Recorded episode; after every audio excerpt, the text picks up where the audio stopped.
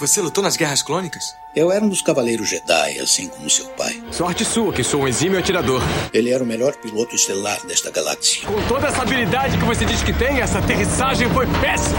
E um guerreiro astucioso. E cadê o seu sabre de luz? Ele foi tirado da minha mão. Por uma pedra? É, por uma pedra. Deve estar por aqui em algum lugar. Que desculpa esfarrapada, hein? E era um bom amigo. Pode me ajudar aqui se quiser, tá, mestre? Eu não. Estou me divertindo muito. Por mais de mil gerações, os Cavaleiros Jedi foram os guardiães da paz e da justiça na Velha República. Nessa guerra, um perigo existe de perdermos quem somos. Antes da Era das Trevas, antes do Império. Forte você é com o lado sombrio, jovem, mas não tão forte. Tô com um pressentimento muito ruim. Os Jedi são todos tão inconsequentes. Só os melhores. Ah, mas se não é a mulher careca. Ah, mas não é a nojentinha e insignificante mascote do Skywalker. Você está ouvindo CaminoCast do site castwars.com.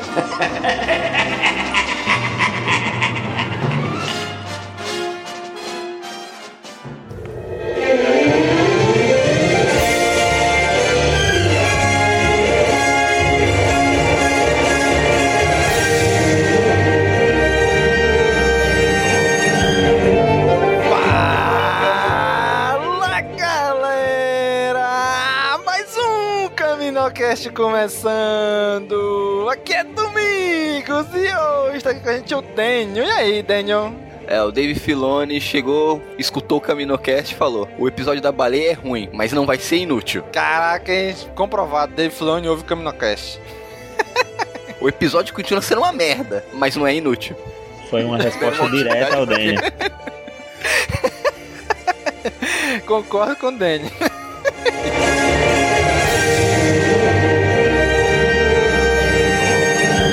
Tá aqui com a gente também o Wallace. E aí, Wallace? E aí, Domingão, beleza pura? Agora eu quero que me chamem de Kenan, porque agora eu só faço barba na faquinha, entendeu? Olha aí, o cara. Tem que ter coragem, tem que ter coragem. Não, e não só isso, tem que ser de olho fechado, pra ser cego que nem ele. É verdade. Caraca, fazer a barba na faca cego, hein? Tá Nem ok. Schwarzenegger faz isso, rapaz. Quem nunca, né? Quem nunca fez isso? Fácil, fácil.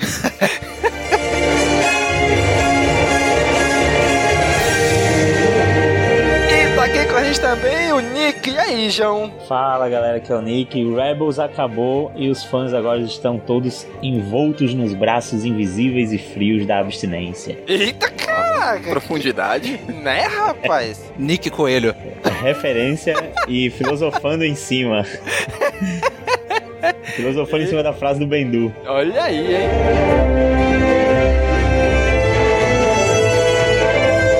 Muito bem, gente. Hoje estamos aqui para completar a nossa jornada, né? Que acompanhamos os Rebels desde o início. Chegamos aqui nesse episódio para comentar a segunda metade da quarta e última temporada de Star Wars Rebels. Vamos falar dos episódios finais, de como foi o desfecho da série. Agora.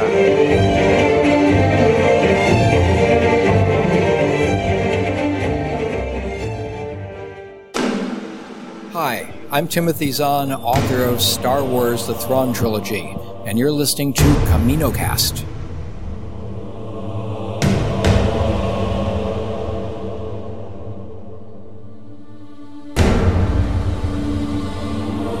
Bem, gente. Star Wars Rebels acabou aí na sua quarta temporada, aí com os episódios que faltavam, né? Eu não sei você, mas eu achei que eles cortaram meio errado esses episódios, né?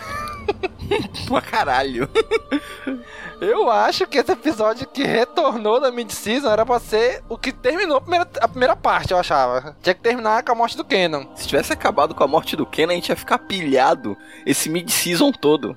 Lembra que foi uma das minhas críticas ao mid-season finale da Sim. na primeira parte, que acabou sem um gancho muito surpreendente, acabou com, com o episódio normal, né? Aham. Não deu aquela gana de que- querer ver o restante da série. Se tivesse puxado esse esse primeiro episódio pro final da mid-season, teria tido um impacto muito maior. Não, e o pior não é isso. É que tu ia ter. Caraca, morreu o Kenan. Aí vai pra mid-season, vamos assistir episódio 8. Morreu o Luke. Puta que. Todo mundo morrendo aí. Pô, olha o spoiler aí, eu não sabia que o Luke tinha morrido, não, pô. Pô, caraca, mas foi mal aí, cara. Foi mal, gente, que não assistiu o episódio 8 aí, o último Jedi. É realmente o último Jedi. Se não assistiu, assista. Tá na hora, hein? pois é, cara. Então essa quarta temporada aí voltou com o episódio Jedi Knight. Uma, um trocadilho no inglês, né? Ia ser Cavaleiro Jedi, né? Mas esse Night não é de Cavaleiro, é Night de noite, né? Noite Jedi. Cara, e aí? O que vocês acharam desse episódio? Era pra ter sido a volta da mid-season ou era pra ter sido o final da, da, da, primeira parte? Eu concordo com o Daniel. Eu acho que deveria ter ficado, não, não necessariamente pro último episódio, mas eu acho que talvez, assim, na, no penúltimo ou já um pouco mais na, na reta final. Eu acho assim, eles prepararam a gente de um jeito e como é que eu posso dizer isso? Teve esse, esse baque, né? No, nesse episódio. E depois eles meio uhum. que foram pisando no freio. Não sei se vocês me entendem. Eles foram meio que dando uma, uma, segurada. Muita coisa eles deixaram entender, ó. Vai acontecer isso, vai acontecer isso. Aí chegou na hora, pô, era só uma brincadeira. Pegadinha do malandro. É. Tirando a parte do Kenan, lógico, né? E não, outro detalhe que eu acho que deveria ter sido o último episódio da mid-season para dar tempo pra gente sentir a morte do Kenan. Porque foi muito rápido. Ele morreu e já, tão, já deram prosseguimento da história. Não deu aquele. Será que ele morreu mesmo? Daquelas. A chance de ter uma pegadinha. Não, ó, ele já chegou no episódio seguinte, então ele morreu mesmo e deu prosseguimento da história. Que eles tinham que dar, correr, né? Ficou poucos episódios para finalizar a série. Mas eu acho que foi até bem. Assim, de certa forma, eles todos estavam em missão ali, com muita pressão em cima deles. Então, eu acho que é, tinha que dar é, essa. Assim, fazer a coisa continuar mesmo correndo. E eu acho que eles separaram um bom tempo ali para, por exemplo, a, a, dor da, da era e tal. Eu acho que eles até conseguiram é, trabalhar bem isso. Mas eu tô falando pra gente, a gente espectador ah, sim, sentir pra gente, a gente ter o nosso luto. Ah, sim, é. Pra o espectador foi uma coisa bem rápida. Tipo, a morte dele já veio. Mas também não tinha sido de propósito. Já pensou? Termina a mid-season com ele morto, a galera. Ah, não, o Kenan não morreu. O Kenan sei o que ia ficar dois meses nisso, teorizando coitado do pobre Dalgo no Twitter, e encher tanto saco dele. Acho que foi proposital. Ah, Star Wars nunca poupou a gente disso, né? ia ser legal, ia aumentar o hype. E já passamos por essa, né? De teorias e teorias e teorias. Pois é. Pois é. Se, se, se eles são capazes de deixar você dois anos teorizando, não vão deixar três semanas, pô. Porra, nem me lembro disso. Caraca, velho. Mas, mas eu acho também que teria sido melhor botar esse episódio pro final da primeira parte da temporada, né? Justamente pra gente ficar, caraca, sabe, terminar com aquele impacto assim, tu dizer, e agora? O que, que eles vão fazer? Aí a gente fica ali dois meses, três meses lá esperando para ver o que, que vai acontecer, né? Posso fazer uma pergunta em cima disso? Faça. Tá liberado. Essa morte para vocês foi convincente? É, assim, dentro daquele, daquele, não sei se era um depósito de gasolina, de combustível e tal. É, você acha que é, assim, convincente essa morte por, por, por tudo que o Kenan já passou? Ou talvez tenha sido um pouco banal? É, eu acho que foi, foi convincente porque foi heróica, né? Ele, ele deu a vida ali para salvar a, os amigos dele e tudo mais. E, porra, era praticamente uma cidade de explosivos, tá ligado? Caraca, era realmente uma. Era muito tanque ali. eram um uns tanques absurdos, assim. Então, é, foi uma mega explosão. Realmente não tem como ele sair. Talvez se ele tivesse sozinho e depois ele aparecesse dizendo que conseguiu fazer um escudo de força, a gente iria entender. Mas naquele momento ele estava transferindo ali, segurando para salvar os amigos dele, né? Então dá para entender ele ter ficado fragilizado de alguma forma e ter morrido. E ele já foi lá sabendo o que ia acontecer, né? Ele já sabia qual era o destino dele ali. Bicho, ele fez todos os passos, cara. Agora, cara, assim, para mim ele fez todo um checklist de, de personagem que vai morrer. Mudou a aparência, ficou teoricamente assim um ar mais sábio sábio, assim, sabe, mais sereno, fez o que tinha que fazer, beijou, era. beijou a amada, disse que amava, a mulher disse que amava ele. Meu irmão, todo o checklist do cara que vai morrer tá ali. Sim. Ele não só beijou, não, ele fez muito mais, só que não mostrou. O final da série prova Ele fez menino, ele fez menino. Pô, cara, demorou quatro temporadas para falar que ama a mulher, cara. Ah, mas a Era também não colabora, né, cara? É, é verdade. Tem um perfil muito comprometido com a, com a rebelião, pô. Aí era foda também a relação deles. Ela era workaholic. Era workaholic, verdade. Mas só que é, vocês falaram que ele fez o, todos os passos aí, mas se eu não me engano, teve um momento dele, dele meditando mesmo, assim, meio que se levantando e falando com alguém, algo como eu sei o que eu tenho que fazer, né? Então, acho que teve um Uhum. momento ali que ele sentou, viu o que ia acontecer e disse: É isso, cara, meu destino, vamos pra cima. Foi que ele, ele falou pro Ezra, né? Ele falou: Olha, Ezra, tu vai comandar a missão. Ele, não, mas tu tem que salvar a Era, cara. Ele, não, eu posso cometer algum erro. Por isso tem que ser tu. O que tu fizer, o que tu planejar, eu vou fazer, né? E assim, com relação à pergunta do Oz, né? Se foi convincente, assim. Ali naquele local, realmente, era uma, era uma cidade de, de tanques gigantes de combustível. Não tinha como ele escapar dali. Mas eu vou dizer que a primeira vez que eu assisti o episódio, não, eu não tive impacto nenhum. Eu assisti, terminou, eu falei, pô, é, morreu. É a vida, né? Ok. Foi fácil, né? Foi um negócio. Foi. Agora, bicho, eu vou te dizer, eu, eu reassisti esse- esse- eu assisti esses episódios três vezes. né? Eu assisti a primeira vez logo que saiu. Depois que saiu tudinho, eu assisti de novo. Aí pra gente gravar aqui, eu reassisti uma segunda vez, assisti três vezes. Na primeira vez que eu assisti, como eu falei, não senti nada. Nas duas seguintes. Aí apertou. Olhei assim e falei, caraca, é porque... acho que meio que eu já sabia, como eu já sabia que ele ia morrer ali, mas não sei, sabe? Eu olhando ali a cena, eu parece que, que na- nas vezes que eu reassisti, eu senti mais a morte dele, sabe? Senti ali o, a, vamos dizer assim, o sacrifício dele em prol do- dos amigos de que ele amava, né? Em prol da família dele mesmo. A parada dele segurar o fogo, depois ele segurar a era, e ele viu que pra salvar a família dele, ele teria que se sacrificar, né? Empurrando todo mundo pra longe. Cara, foi, foi fantástico ali. Vocês acham que ele já sabia que ela era tava grávida? Acho que não, acho que não. Não sei. Não sei, se bem que com a, a- se ela já tivesse grávida, já tivesse iniciado, talvez ele, como Jedi, percebesse isso, né? Já O que justificaria ainda a mais o força, sacrifício a dele. vida. É, pode ser, pode ser. Agora eu tô achando que ele poderia ter visto ali já, já saber. Não, acho que não. Lembra o Anakin no episódio 3? Quando a Padme fala pra ele, olha, eu tô grávida. Ele meio que fica assustado, assim, sabe? E depois, ah, legal. Ah, Anakin é um merda, pô. Ah, Anakin tava na cabeça, com a cabeça na guerra. Mas é tipo assim, tipo, eles não, meio que não, não, sente, não sente, entendeu? Um ser ali dentro, assim, tão logo. Acho que demora um tempinho pra eles sentirem. Então eu acho que o Kenan morreu sem saber que ia ser pai. Eu acho. Não, eu tô, eu tô com o Daniel agora. Teoria minha, né? Talvez, é, assim, entre os Jedi e os Sith, tem esse- essa questão do, da emoção. E os Jedi tentam não se apegar à emoção. Então, talvez isso bloqueie esse tipo de, de sensação de, de uma outra vida. Sei lá, talvez. E será?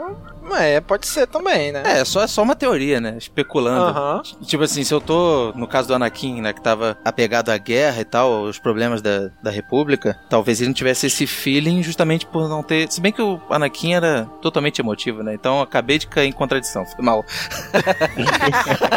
Ah, mas, mas aí tem o lado que o Kenan, ele tava disposto a largar tudo pra ficar com a Era. Ele não. Que se dane a rebelião, que se dane o Império. Eu não quero mais saber disso. Eu quero ficar com a Era e sair fora. Verdade, verdade, verdade. É, e no, no último momento dele, é, deu a entender que ele voltou a enxergar, né? É é porque ele falou assim, ah, eu queria ver você uma última vez, né? Ele fala um momento assim. Aí naquela hora ali, realmente, na hora que ele tá segurando assim, meio que a visão dele volta, né? É, o próprio olho dele, que tinha, ele tava meio. ce- é, aquela. Pra dizer que tá cego, né? É, deixou Aham. tudo meio, meio esfumaçado assim, e só que o olho dele voltou normal lá, verde e tal. Ah, isso é detalhe, porque em nenhum episódio fez diferença nenhuma o fato dele ser cego. Parecia que ele tava enxergando em todos os episódios. Com certeza. Inclusive esse, tava atirando, desviando blast e tudo, né? Fez diferença sim, deixou ele mais foda. Deixou o Não, cara ele meio que foda. viu o Calicore da Era. Ele descendo a janela assim, tá, tá, tá. Ele, opa, eu senti na força um negócio que não tem a força. Aí voltou, pegou o Calicore, descendo. Né, o fato dele tá cego, né? Só faltou até aquela cena. Kenan, pega aquela chave azul pra mim, ele pegar e entregar. Aham. Ou então olhou, pô, caiu o negócio aí, ó. Deixa eu cair teu lado aí.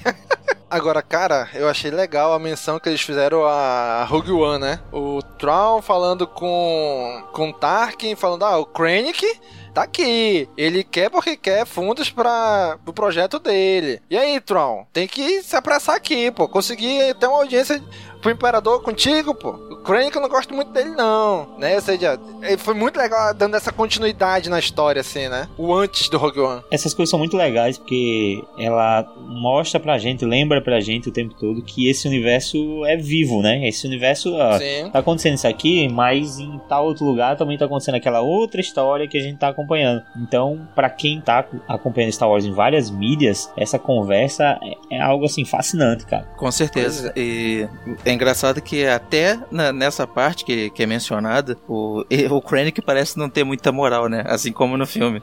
Sim. É. O Tark não gosta dele, né? Tipo, é um projeto meio desacreditado. Tipo, esse projeto não vai dar em nada. Ou seja, o Tark meio que quer que o Tron consiga usar o. fazer o projeto dele. Só que, a gente, como a gente vê no Rogue One, no episódio 4, a questão da morte deu certo, né? Ou seja, alguma coisa ia acontecer pro, pro projeto do Tron não, não seguir e o do Krennic acabar ganhando prioridade, né? E Sim. é legal tu ver isso acontecendo aí, né? É, e a gente vê que o Tron, ele tem um, tem um certo respeito dentro do Império, né? As pessoas é, respeitam ele. Enquanto o Krennic, ele parece ser uma pessoa desagradável, né? As Sim. pessoas não, não gostam muito da presença dele. No, no, em, em Rogue One, isso fica um pouco claro, assim, que as pessoas não, não, não gostam dele, não querem é, ajudar ele no projeto dele e tudo mais, mais por causa dele do que, de fato, pelo projeto, sabe? Uhum. Pois é, como se ele fosse um cara bem insuportável, assim, né? É, ele, ele é bem, bem chatão, né? Pois é, cara, e, e é legal que esse episódio eles meio que. É, aque- aquela clássica coisa de Star Wars, né? Usar a natureza, as coisas, entre aspas, rudimentar pra derrotar o Império, né? Ou seja, como é que eles invadir a cidade? Ah, vamos construir aqui uns planadores e dizer que a gente é Loaf Bat, né? Ou seja, nome, nome tudo criativo, né? Loaf Bat, Loaf Cat, Loaf Wolf. né? E, e- e é legal eles sempre trazerem essas referências, assim, né? Esses paralelos de que Star Wars é cíclico, né? Essa história aí. Eles vão invadir lá é, os planadores, né? Pra salvar a era que a gente não. A gente tava até falando sobre aqui como finalizou a, a temporada. A temporada tinha finalizado com a era sendo capturada, né? Então eles estão indo lá pra Uhum. salvar a era. Eles invadem lá o Império e tal. E é, é- gera até uma cena legal, assim, engraçada, que é da era sob o efeito do. do Sim, isso que é tipo, sonho da perguntar. verdade, né? O que, que vocês acharam da, da era chapadona lá, da era Ah, drogada? achei muito engraçado, cara, aquilo ali, viu? Tava muito louca, né? Bicho, a era drogada ainda de- acertou vários Stormtroopers atirando e os caras não acertavam ela, bicho. bicho, a mulher tá Pois é. drogada, cara, e não acerta ela. E ela acertou lá uns, uns dois, três Stormtroopers ainda. A governadora Price estava torturando ela, né? É a vilã, vilã mesmo, né? Só pelo fato de ser mal, né? A Price. É, eles meio que colocaram Tron como a- o vilão, o fodão, né? E ela como aquela vilã caricata, né? E aí, o que, que, que ela já revelou? Não, nada, só tô torturando, não perguntei nada dela ainda não. Só apertando o botãozinho lá, é, É. ela. Caraca, bicho. Agora, cara, como eu falei no início, né? É aquele checklist, né? Tu viu assim, o Kenan cortou o cabelo, tirou a barba. Tá lá meio sereno agora. Pegou a Era. Disse pra ela que amava ela, ela disse que amava ele. Se beijaram. Estão em cima de um tanque. Meu irmão, já era, é a hora, é agora, né? E realmente, tu, tu meio que tu tá esperando aquilo porque tá se construindo durante o episódio todo, mas caraca, quando acontece é, é bem chocante, assim, o- a cena, né? O que faz um paralelo com aquela, com aquela cena do, do, do Anakin no, em The Clone Wars, que ele segura também uma explosão com a força, vocês lembram? Acho que na primeira ou na segunda temporada ainda. É, muita gente comparou isso e falou que o, o- falando que ah, o Kenan morreu de bobeira porque o Anakin conseguiu fazer a mesma coisa e sobreviveu. Ah, mas o Anakin tava num corredor e era, não era 50 milhões de litros de combustível inflamável embaixo dele. Ele não era o Chosen One também. O Chosen One explica tudo. Pois é, cara. E, e assim, como esse episódio já foi grudado no outro, né? Quando eu assisti a primeira vez, como eu falei, eu não senti muito. E meio que o, o, o próximo já meio que dá um. Ah, o Kenan tá bem, tá indo legal, ele tá. Ele, ele morreu, mas. Mas, sei lá, virou o lobão aqui, tá aqui com a gente ainda, sabe? Não deu tempo de sentir. Meio que explicou ali o que aconteceu, né? É, você falou aí do nome do- dos episódios. Eu achei muito bom é, as, as sequências de nome de episódios dessa última parte, assim, desse final de temporada, sabe? Esse foi Jedi Knight, né? Que a gente falou, e agora indo pra o Doom, que no caso seria o, o nome do. Pelo que eu entendi, é o nome daquele, daquele lobo maior, né? Que não por acaso é o nome do. o sobrenome do, do Kenan, o sobrenome original Não é, dele. né? cara, que, que bizarro, né? Assim, essa relação, de onde veio o nome do, do Caleb Doom, né? Não sei se tem a ver com a família dele, isso foi, foi pincelado, foi explicado alguma vez. O quê? O Doom? Porque o, no- o nome do, do Kanan é Caleb Doom, né? Certo. E, tipo, e esse também é o nome do lobo. Existe alguma É relação? porque era o Kenan, pô. Era o Kenan. O lobo era o Kenan. Mas o lobo já se identificou como Doom antes do Kenan morrer. Ah, mas aí era o Kenan, cara, era o Kenan. Tanto que nos próximos episódios. Nos próximos episódios. É que eles falam, não é o Kenan. É a força de vontade dele, é o desejo dele que, a, que é explicado na frente, que tá ali naquele lobo. E meio que, meio que é o Kenan. É o olho Seria- do Kenan, é a voz. É o mesmo dublador lá, o Fred Prince Jr. É o Kenan. É que aquela, eles, eles não poderiam colocar o Kenan aparecendo como fantasma da força porque ele não teve treinamento pra isso. Então eles tiveram que fazer uma forma do demonstrar a vontade do Kenan sem que ele aparecesse de forma tão literal, né? Então Uhum. eles colocaram esses lobos que é o é um artifício de roteiro esses lobos. Foi um Sim. artifício de roteiro pra eles conseguirem fazer a história andar. Sem dúvida. Inclusive o próximo episódio que tem esse nome aí, Lobos e a Porta, se eu não me engano. Não sei Isso, como é que eles traduziram. É, inclusive é isso aí que você falou, né? Artifício de roteiro. É, não, ele- esses lobos já estão sendo usados como artifício de roteiro desde o começo da temporada, né? Aquele que teletransportaram eles de um canto do planeta pro outro do nada, né? Foi um Deus Ex Machina do caralho. Eu não sei que diabo é que isso que o, que o Dave Filoni se amarra em lobo, né, bicho? No- na- lá em Clone Wars ainda tinha o, o clone, que inclusive chegou aqui, né? Que também é o Wolf, né? Que aí é o lobo, que é o, é o clone que sobreviveu. Não sei que diabo é. São três coisas que ele adora, né? Lobos, açoka, e chapéus. De cowboy, claro. Pois é, que meu irmão, pensa no cara que tem uma fixação pela açúcar, bicho. N- não larga, não larga o osso. Mas vamos já chegar lá, né? A gente tava falando do, do nome dos episódios. Esse Jedi Knight Doom, eles, o episódio ia se chamar Ascension, né? Parte 1 e parte 2. É. Seria dividido. Eu acho bem caído, tá ligado? Assim, um nomezinho pequeno, ainda dividido em duas partes. Combina, mas mesmo, né? Não, não, não tem aquele apelo, assim. É, sim. Eu acho que ficou bem melhor, cara. É, é Jedi Knight. Jedi Knight pra mim foi um nome absurdo do episódio. Eu achei foda esse nome. Até pela pronúncia, pela brincadeira, né? Do, do, trocadilho. do Cavaleiro Jedi, isso, pelo, pelo trocadilho que eu achei foda. E depois vem Doom. E quando a gente falou daqui do, do outro episódio, que é a the Door, né? A- os Lobos e a Porta. E o episódio seguinte, que agora esqueci qual é o nome. É, Entre, Entre Entre Mundos. É, Mundo Entre Isso, Mundos. Mundo Entre Mundos. O nome desses episódios seriam é, Past, Present e o outro seria Future, né? Então, é, também eram nomes muito bons. Prático Pois e rápido.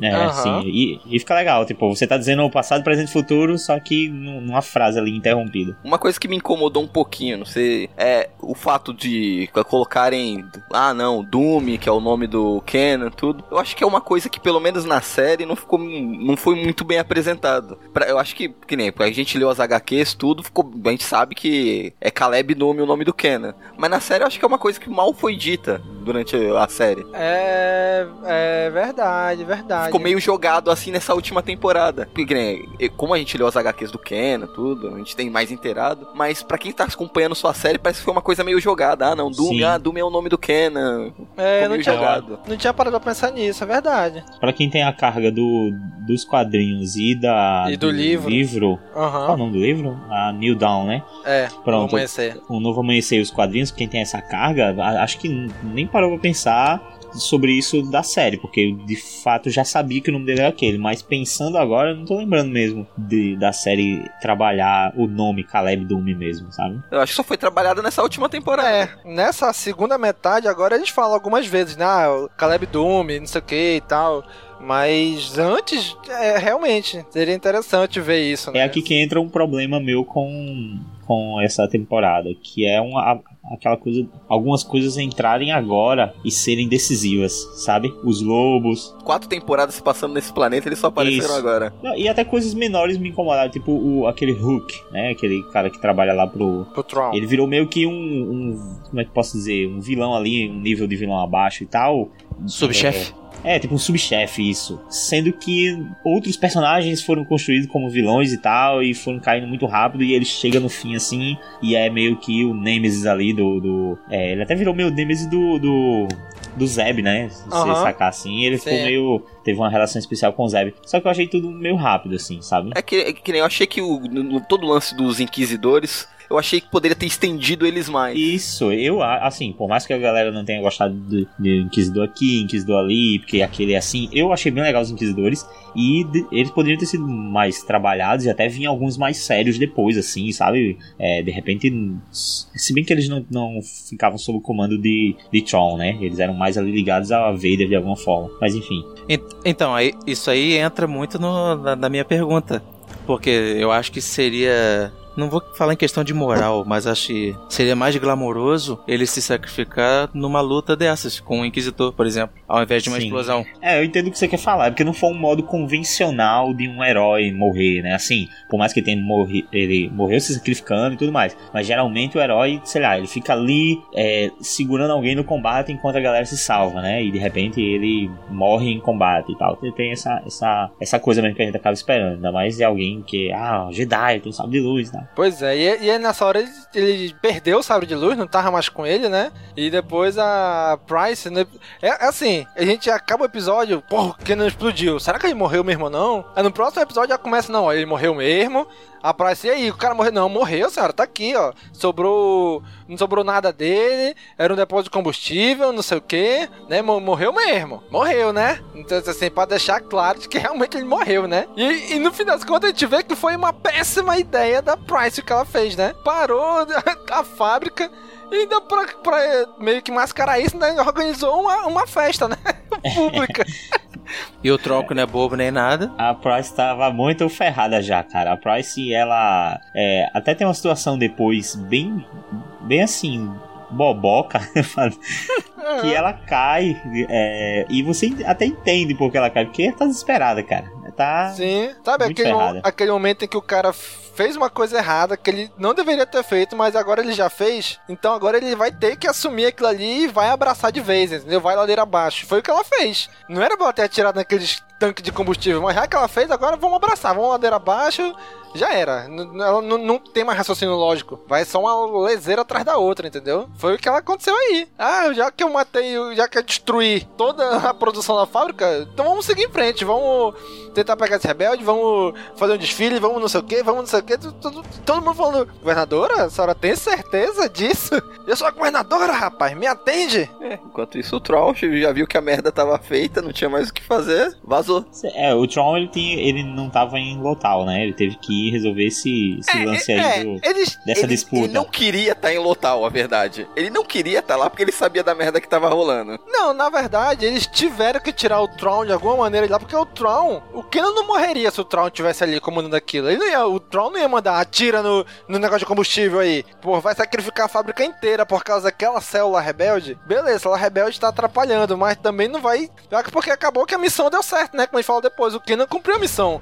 Ele parou as fábricas com, aquela, com, a- com aquilo que aconteceu, né? Se o Tron tá ali, não teria acontecido isso. Então, eles precisaram tirar de alguma maneira o Tron dali pra acontecer isso, né? Ou seja, inventar, não, tu tem que falar com o Imperador. Não, beleza, tô indo pra Coruscant. Ou seja, meio que tiveram que tirar o Tron, porque senão o Tron não ia ter acontecido aquilo tudo, né? O, Tron, o Kenan não teria morrido se o Tron tivesse ali. Foi conveniente, né, que o Tron não tivesse ali. Sim. O roteiro favorecendo pra história da continuidade. Sim, sim. Isso são os caminhos da força, rapaz. É, exatamente. É, mas eu achei legal esse lance da, da Price depois sendo a vilã e se atropelando toda, sabe? Eu achei isso bem legal, assim. Porque eu até eu gosto dessa coisa do Imperial é, caricato, sabe? Aquele. Imperial que, que faz besteira e tem que, meu Deus, e agora eu vou me fuder porque eu tô abaixo de não sei quem. Eu tô acima dos outros, posso humilhar eles, mas é, eu faço isso porque tem alguém acima de mim que me humilha. tipo isso, sabe? Sabe o que me lembrou muito? Ah, ela, a- ela nesse. fazendo essas cagadas, tudo, esses atropelos, tudo que ela tá da Caprice. Ah. O. é, Lord of the Sith, o livro. Sim. Ah, não li não. Todas as cagadas que o Império, tu viu o, Império fazendo? Ah, os caras, os imperiais lá do que estavam no planeta, né? Sim, sim. É. Me lembrou muito isso. Pra tu ver como o Império tem um sério problema com o RH, né? ah, mas aí também eu acho que é aquela parada de, do tamanho também, né, cara? O Império é um absurdo de grande, cara. Sim, então, sim. mas desde o começo, desde a primeira temporada, dá, dá a entender e fica mais claro agora na última temporada que Lotal é muito importante pro Imperador. E a, Ah, até então, até isso. então a gente achava que era por causa da produção desse no, dessa nova nave que eles estavam fazendo. Depois a gente descobre que é outra coisa. Sim, Mas isso também, justifica muito a bem. nave, ah, a, produ a, a produção também é importante, né? Tanto pro Imperador quanto. Acho que mais, acho que mais pro Tron do que pro Imperador, né? Exatamente. Então é de se pensar que ele deveria ter colocado pessoas mais capacitadas desde o início. Mas, pelo, mas a gente vê que ele só colocou uma pessoa mais capacitada muito depois que foi o Tron. Né? E mesmo assim o Tron tá acompanhando de longe, que quem tava à frente de tudo era Price. Mas acredito até que isso aconteceu tarde porque não havia esse perigo todo. Na verdade, isso tudo começou na primeira temporada, né? Com, com Erza, aí o Kenan, que descobriu Erza. Aí eh, o problema foi ganhando proporção. Então talvez o Imperador não tivesse visto naquela época. É, não achasse que fosse necessário ainda, né? É, exato. Achava que, pô, não, dá pra conduzir aqui sem, sem maiores problemas. Mas aí foi tomando uma proporção tão grande e quando foi tentar resolver já era meio que tarde. Cara, agora, uma coisa que eu achei bacana nesse episódio do Doom é, assim, como eles lidam com o luto pela perda do Kenan, né? O, a, a Sabine, Mandaloriana, chega, pé da vida, joga o capacete, vai embora chorando e não fala com ninguém. Aí o Zeb tá ali olhando aquilo, ele pergunta do, do Ezra, ei, cadê o Kenan? Ah, o Kenan se foi. Se foi como? Tipo, se foi preso? Não, ele se foi. E, cara, a cara do Zeb, cara, me dá pena de ver a cara do Zeb. Eu senti a dor do Zeb naquela hora. E ele pega e abraça o Ezra, né? Eles que viviam se estranhando, né? E, e ali são. Sabe, eles se estranhando de irmão, que vivem brigando, mas no fim das contas se amam. É o Zeb e o, e o Ezra ali. Essa cena, ela conseguiu me mostrar uma coisa. Quando, eu- quando eu vi essa cena a primeira vez, a primeira coisa que eu pensei, eu até dei pausa no episódio, porque eu consegui pensar em todas as vezes que esses heróis saíram, que esses personagens saíram pra missões e que eles voltavam, assim, saíam dois pra missões e dois ficavam. E aí, será que vão voltar? Sabe Aham. aquela coisa, certeza de que eles vão voltar depois, e aí vem os dois de novo. Então esse lance do Zeb, tipo, beleza, voltaram, mas falta um. O que é aconteceu, né? Aham. Então a, a gente começa a pensar em, em todas as missões que esses personagens participaram, é, foram, e, e esse pode ser a última missão de alguém aqui, a qualquer momento. Você vê que isso acontece nos episódios depois, né? Mais pra frente. Que antes era uma confiança porque no final, final do dia tudo dava certo e cada um voltava Uhum. pra casa, normal. E depois da morte do, do Kanan, você vê que tem um receio, principalmente por causa da, da Era, é, em um dos episódios e tal. Você vê que ela tá assim, tem certeza que você vai? Porque, tipo, já não tem mais aquela confiança depois da morte do Kanan. Aham. É tipo, o negócio tá pesado aqui. Né? Não, e a morte do Kenan está, foi para colocar em definitivo estabelecer uma coisa em Star Wars, né? O mestre tem que morrer pro discípulo seguir em frente e melhorar, que o Ezra tava chato pra caralho na temporada, e depois que o Kenan morreu, o Ezra melhorou muito o, perso- o personagem. Ele cresceu muito. Pois é, né, cara? Agora, cara, o que mais, vamos dizer assim, o que mais me tocou mesmo foi aquela mãozinha do Chopper segurando a mão da Era. Quando Sim. a Era tava achando. Cara, droid tem sentimento, cara. Aquele ali, então, o Chopper, cara, foi muito lindo aquilo ali. O Chopper, ele é quase uma narração durante o episódio, assim, sabe? Que vai. sei lá, vai. Parece o, o Filone dizendo coisas durante o episódio, assim, usando o robozinho ali pra expressar. Pois é, cara. E, e agora sim, o que eu achei que estavam ali, né? Aí os lobos meio que atacam o, er, o Ezra, ele sai, ele meio que tem aquele sonho, visão com o Doom, né? Que, que é, é, é a vontade do Kenan ali, é, sei lá, o espírito do Kenan, a alma do Kenan, né? Aí, cara, do nada, do nada, não, agora tem que ir pro Templo Jedi. Surgiu uma parada do Templo Jedi. Falei, caraca, de onde diabos eles tiraram esse plot? É, então, agora vem a relação com aquela primeira. Na primeira temporada, que tinha alguma coisa importante que o Império queria lá. E nessa temporada tudo ficou indicando que era a produção das naves. E como com a morte do Kenan, ele acabou com isso. Missão completa, podia acabar a série aí, né? Sim, pois é, ficou, né? Aí depois, não, já faltou alguns episódios aqui que a gente vai fazer. Não, vamos botar eles de volta pro Templo Jedi. Falei, Ué, por que raios eles têm que ir pro Templo Jedi? Sabe? Não sei, no final, porque se se o Ezra não vai pro Templo Jedi e eles não entram naquele mundo lá, não ia fazer diferença, o Imperador não ia conseguir. Ele só conseguiu porque o Ezra entrou. Ah, não sei, talvez com o tempo e estudo, talvez ele conseguisse descobrir qual é uma forma de entrar. Concordo com o Daniel. Eu acho que sim, com o tempo conseguiria. Ah, sei lá, cara. Ele precisava ir lá pra impedir, pra destruir, para que o imperador não tivesse acesso de nenhuma forma aquilo. É que ele já vinha estudando e tentando ali, né? Sem dúvida, um ponto final, tipo, ó, tá estabelecido que isso aqui foi realmente destruído, ou seja, o Papaltini não vai conseguir de jeito nenhum adquirir esse, esse poder. Apesar que, da mesma forma que existia uma, uma forma de acessar esse mundo entre mundos, né? Em Lotal, será que não existe um outro templo Jedi em outra parte do universo de Star Wars que tenha o mesmo acesso? É, eu também fiquei pensando nisso. Isso a gente vai saber na próxima série, né? Agora, é, é uma coisa, eu, eu não sei vocês, eu vi algumas pessoas comentando sobre isso depois. Eu acho que a partir do momento que se insere esse artifício, digamos, né, a partir do momento que se insere esse lance de viagem no tempo em Star Wars, não acaba aí. Sim, mas, é, mas assim, a gente, acho que a gente tá se adiantando. A gente tá falando já do episódio lá da frente, do World Into World, né? O Mundo Entre tá Mundos. É, a gente, não, a gente não falou do É. Wolves Indoor, né? Pois é. A gente, a gente não, não falou como eles chegaram até lá. Pois é, que, que é, é outra parada bem Deus Ex Machina, esse lobo, né? E aí, a gente, a gente tem que ir pro Templo Jedi. Ok, fica do outro lado do planeta, a gente não tem uma nave. Como é que a gente chega lá? Ora, tá aqui os lobos, vão levar a gente lá. Tipo, eles estão correndo, aí do nada eles vão entrando assim na Terra e passa por um caminho como se fosse tipo hiperespaço, assim, ouvindo vozes de diversas épocas, de diversos pontos do tempo. Ah, poderia ser pior, eles poderiam ter ido de baleia. Aí sim, hein, as baleias é top. Ai, caraca. Mas o nome do episódio mesmo já diz tudo, né, cara? Wolves Endor. Como que eles chegaram lá? Através dos lobos pra chegar na porta. Aham. Resumiu o episódio. Próximo. Não, mas uma- um lance que eu achei muito, muito legal nesse episódio é aquele cara que tava trabalhando pro, pro Império, pro Imperador. Aquele ministro lá. Ridan, eu acho o nome dele. Ah, o esquema é o seguinte, eu, é, eu tenho interesse pela arte, não importa o que seja. Eu gosto disso aqui, eu quero aprender isso, eu tenho o Império, o Império me dá acesso a esse tipo de coisa. E o, o legal é que esse personagem que aparece aí, ele seria o. Ele seria aquele assistente lá do castelo de Darth Vader em Rogue One, sabe? Ele seria o mesmo personagem, estaria em Quando eu olhei, eu falei, rapaz, eu já te vi em Rogue One, hein? Será que é tu mesmo? Aí acabou havendo mudança, né? Mas. Aham. Caralho, ia ser bem legal. pois é, parecia ele, né? Depois a gente vê que ele morre no, na, no AE. Podia ter deixado aí o cara vivo só pra gente fazer a, o link. Ou ele entrou no mundo entre mundos e voltou lá em Rogue One, né? Ninguém sabe. Eita Quem? porra! Caralho, imagina. Olha aí, cara no portal. E aí, legal que eles encontram lá, é, é, esse templo Jedi tá, ele tá sendo estudado, né? Tá, tem um perímetro lá, os Stormtroopers estão protegendo. O Hidan, ele tá estudando ah, os desenhos que tem no templo, né? Uhum. os significados e tudo mais. O Ezra e a Sabine invadem pra tentar conseguir lá, eles se, disfarçam. Pois é, é aquele templo do- da, da primeira, segunda temporada que pra abrir precisava do mestre do aprendiz e o- a- o templo girava, aquela rocha gigante, né?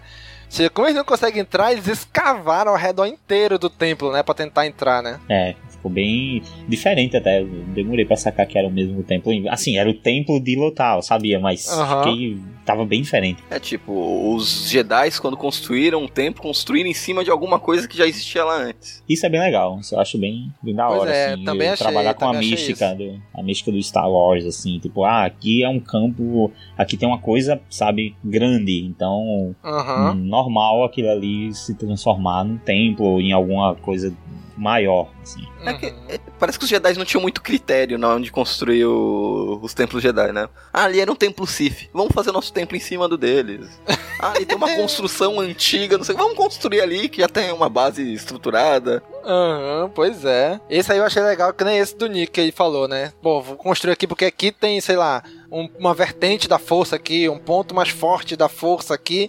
Então vamos construir um templo aqui pra gente estudar, pra gente se conectar, alguma coisa assim, né? Achei bem legal isso mesmo, da mística aí, né? E quem a gente viu lá na, no desenho lá do templo, vimos os, os, Caraca. deuses, né? É, porque, porque, até então a gente, a gente, nunca tinha usado esse termo, os deuses de morte, né? A gente fala as Sim. entidades da força, né? E aqui não, aqui eles falam, né? Os deuses de mortes, né?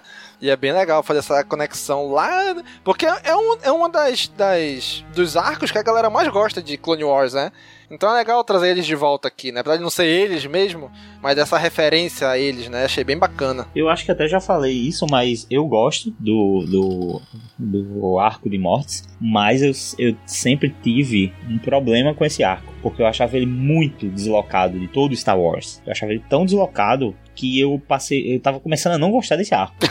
tipo, sério, porque Ué. nada daquilo era, era retomado, assim, aquela, toda aquela mística do, do, de ah, mortes e daqueles é, eu, personagens. Eu entendo, eles sofreram amnésia. Parece Isso, que eles tiveram amnésia parece depois que desse tudo episódio. aquilo acabou assim e foi feito, parecia um grande filler. É, é, é um filler que era uma, um episódio de uma outra coisa que foi enfiado em Star Wars, sabe? Eu uhum. gosto, mas ao mesmo eu tempo entendo, era tão alienígena, assim, de certa forma, no universo Star Wars, que eu comecei a, a, a me incomodar com isso. Uhum. E ver, e ver essa história ser retomada, cara, assim, me aliviou de um jeito, ficou tão, sabe, ficou legal. Eu, eu passei a acreditar em mortes agora. Eu, eu, eu tava excluindo aquele arco da, da, da, minha cabeça, assim, de Star Wars, porque tava tudo muito à parte. Aquele arco é muito importante pra jornada da Anakin, na verdade. É, isso. Você vê que eles têm aquelas visões do futuro, o que, que ele vai fazer, não tem jeito de mudar e tal. Hum. Mas ele esquece disso tudo depois, né? Como já tivesse definido ali, Mas né? Esse, é, esse episódio serve pra gente, né? Porque a gente acompanhou Anakin durante essas seis temporadas de Clone Wars e, tipo, a gente sabe que ele vai virar Sim. Darth Vader, né? Então esse, esse arco é mais pra isso, pra realçar essa ideia. Tipo, ó, ele é o herói dessa saga aqui, mas depois ele vai fazer aquilo lá na frente. É, podia ter uma cena já do dele transformado em Darth Vader, sentado. Pô, é mesmo, teve aquela vez lá em Morte, se eu tiver a visão que eu ia estar tá, ia tá desse jeito aqui hoje. é. Mas aquilo meio que foi apagado da memória dele, não foi aquilo? Parece que só a é, Soca que, que, gravou aquilo. É, eles, acordaram, eles acordaram no meio de uma conversa, eu acho, com, com um clone, né? O Rex. É, foi, foi como se não tivesse acontecido. Aconteceu numa fração de segundos para eles. Segundos foi, uhum. isso. E aí pronto, ele, ele tornava tudo mais filler ainda na minha cabeça. Agora eu achei legal isso ser assim foi trazido de volta e assim para o cânone de Star Wars, para mística de Star Wars, sabe? Achei isso muito bom. Caraca, e, e assim, só um, um, fazendo um paralelo aqui, uma, né, um, uma vírgula aqui. Quando eles vão entrar no templo lá, e tipo assim, bom, a gente tem que arranjar um disfarce, né? Aí eles acertam dois bike troopers lá. O que que eles fizeram com esses caras? Porque se eles acordam, eles iam lá e dizem, olha, tem intrusos aqui. eles mataram os troopers estavam na bike? Eu devia estar amarrado e. Jogaram no banheiro. Mordaça. Né? Pois é. Não faz diferença, né? Mas achei bem curioso. Depois fiquei pensando, pô, o que, que eles fizeram com esses troopers? A Sabine aplicou algum golpe mandaloriano que quebrou as pernas e a garganta deles, eles não podem falar nem andar. Porra, quebrou, quebrou só o pescoço, tá? não matou, né? Caraca, mas foi legal, cara. Tu, a gente começar a ver o Imperador aí, né? Aparecendo. Tipo, a, lembra a cara da Sabine e do Ezra quando eles estão escutando a, a, mensagem e eles percebem que é o Imperador que tá falando ali? A Sabine bota um olho, cara, assim, que caraca, ela tá. Ela meio que ficou apavorada naquele momento, ela ficou assustada, né? Porque, caraca, o negócio aqui é grande. O Imperador tá ligado aqui direto, né? Na voz do tio Ian, hein? Sim, na voz do Imperador mesmo, né? Ah, também acho que ele não devia, não devia tá fazendo nada, né? É, cara. Não fez nada, vem aqui, gravar aqui umas vozes aqui. E ficou muito show, cara. E é interessante que ele falou assim: Olha, eu senti um grande distúrbio na força. A morte do Kenan alterou o destino de Lotal. Só que eu não sei como ainda, mas eu sei que alterou. Né? Achei bem legal de sentir isso, né? Já que já tocaram no, no nome do Titio Ian, eu acho que o pessoal da produção da série estava tão empolgado com a presença dele lá, na hora de gravar as vozes, que eu acho que todo mundo ficou com vergonha de corrigir ele na hora que ele fala soca, né? Pois é, né? Ashoka. Ashoka. Aí alguém deve ter cutucado assim, tá errado. Ah, deixa, é o imperador, pô. Amigo, o imperador vai quiser, corrigir né? o imperador, meu irmão. É, a partir de agora é a Shoka e acabou. Se o imperador falou, tá falado. Eu gostei da imitação, ficou boa, ficou boa. O, vocês não acham que foi o. o é, se fizer essa brincadeira de ah, foi é o, impera- o imperador, ninguém vai corrigir ele, não. Mas o cara que fez a voz do imperador é o mesmo lá, né? Que fez o. o- É, o ator o que fez ele mesmo. Isso, o Aham. ator. E talvez tenha sido algo com o ator, tá ligado? O cara errou o nome e todo mundo, pô, mas eu não vou fazer isso. Eu não vou Bicho, corrigir o cara. Tu Deixa tá olhando pra forma. ele, tu tá olhando pra cara do imperador, pô. E o medo de tomar um choque ali? Deixa ele, né? Ah, mas eu acho que, assim, pra você ter ideia, eu nem saquei isso, nem. a- é, eu- eu escutei ele falar, o, o Ashoka,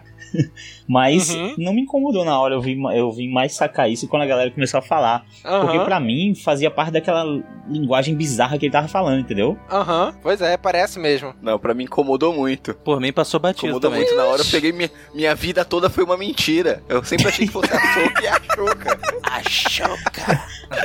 Gente, na hora, na primeira vez, eu nem passou despercebido. Só, só prestei atenção quando o pessoal começou a falar, né? Eu- Na galera começou a comentar, ah, a Choca, a Choca. Eu falei, égua. Aí quando eu fui assistir a segunda vez, eu realmente, ó, a Choca dano.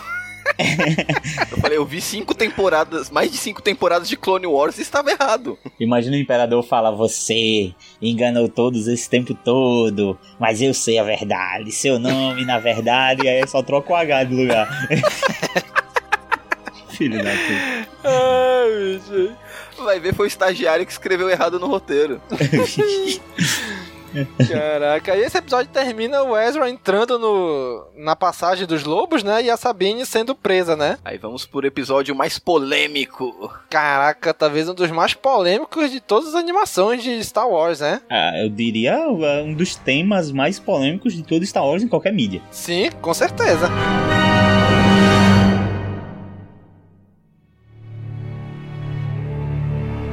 Fala galera, tudo beleza? Vim aqui rapidinho no intervalo desse episódio só pedir pra você, você mesmo, comprar os produtos da Amazon pelo nosso link que está no rodapé do nosso site. Corre lá e ajuda a gente. Valeu!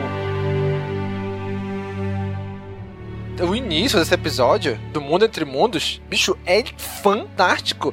Eles pegam vozes de personagens de diversas eras, de diversos momentos de Star Wars e inserem ali, né? Tem até uma galera fez uma lista, tem voz até da Rey, do, do Kylo Ren, do Qui-Gon Jinn, do Obi-Wan, do Yoda. Cara, é muita, muita gente. E é legal que Muito eles, legal. quando, quando eles comentam, né? Ah, o meu mestre, a Soca, né? Ah, meu mestre era o Anakin, que era o Darth Vader. Aí mostra vozes assim do Darth Vader, coloca vozes do Darth Vader do futuro. Ah, mas o Kenan não sei o que, aí coloca vo- frases do Kenan. Aí quando eles mencionam algumas pessoas, quando o Ezra entra, Mestre Yoda, aí vem a voz do Yoda. Obi-Wan, aí vem a voz do Obi-Wan. Sabe, eu achei muito legal isso daí, cara. Foi mesmo, foi muito legal. É que mostra ali que aquele lugar é um lugar que não tem espaço e nem tempo, né? Tá, tá no mundo, tipo, numa dimensão paralela. É é uma intersecção. Isso, eu achei muito legal essa ideia. Pra quem jogou Chrono Trigger, tem um, uma, um, que é um jogo de RPG de viagem no tempo. Tem lá o World of Time. É um lugar que é fora do tempo, onde você tem acesso a todos os tempos do mundo. É uma coisa bem parecida com isso que é mostrada no, clone- no É, eu, eu acho isso tudo muito foda. Eu só consigo, eu só consigo achar tudo isso muito foda. Sim, a ideia também eu acho muito legal. É. Eu, assim, muita gente ficou. É perigoso, é chate- perigoso, claro. Extremamente perigoso. A chance de cagar as coisas com viagem no tempo é muito grande. Sim, Uhum. Exterminador do Futuro, estamos olhando pra você mesmo.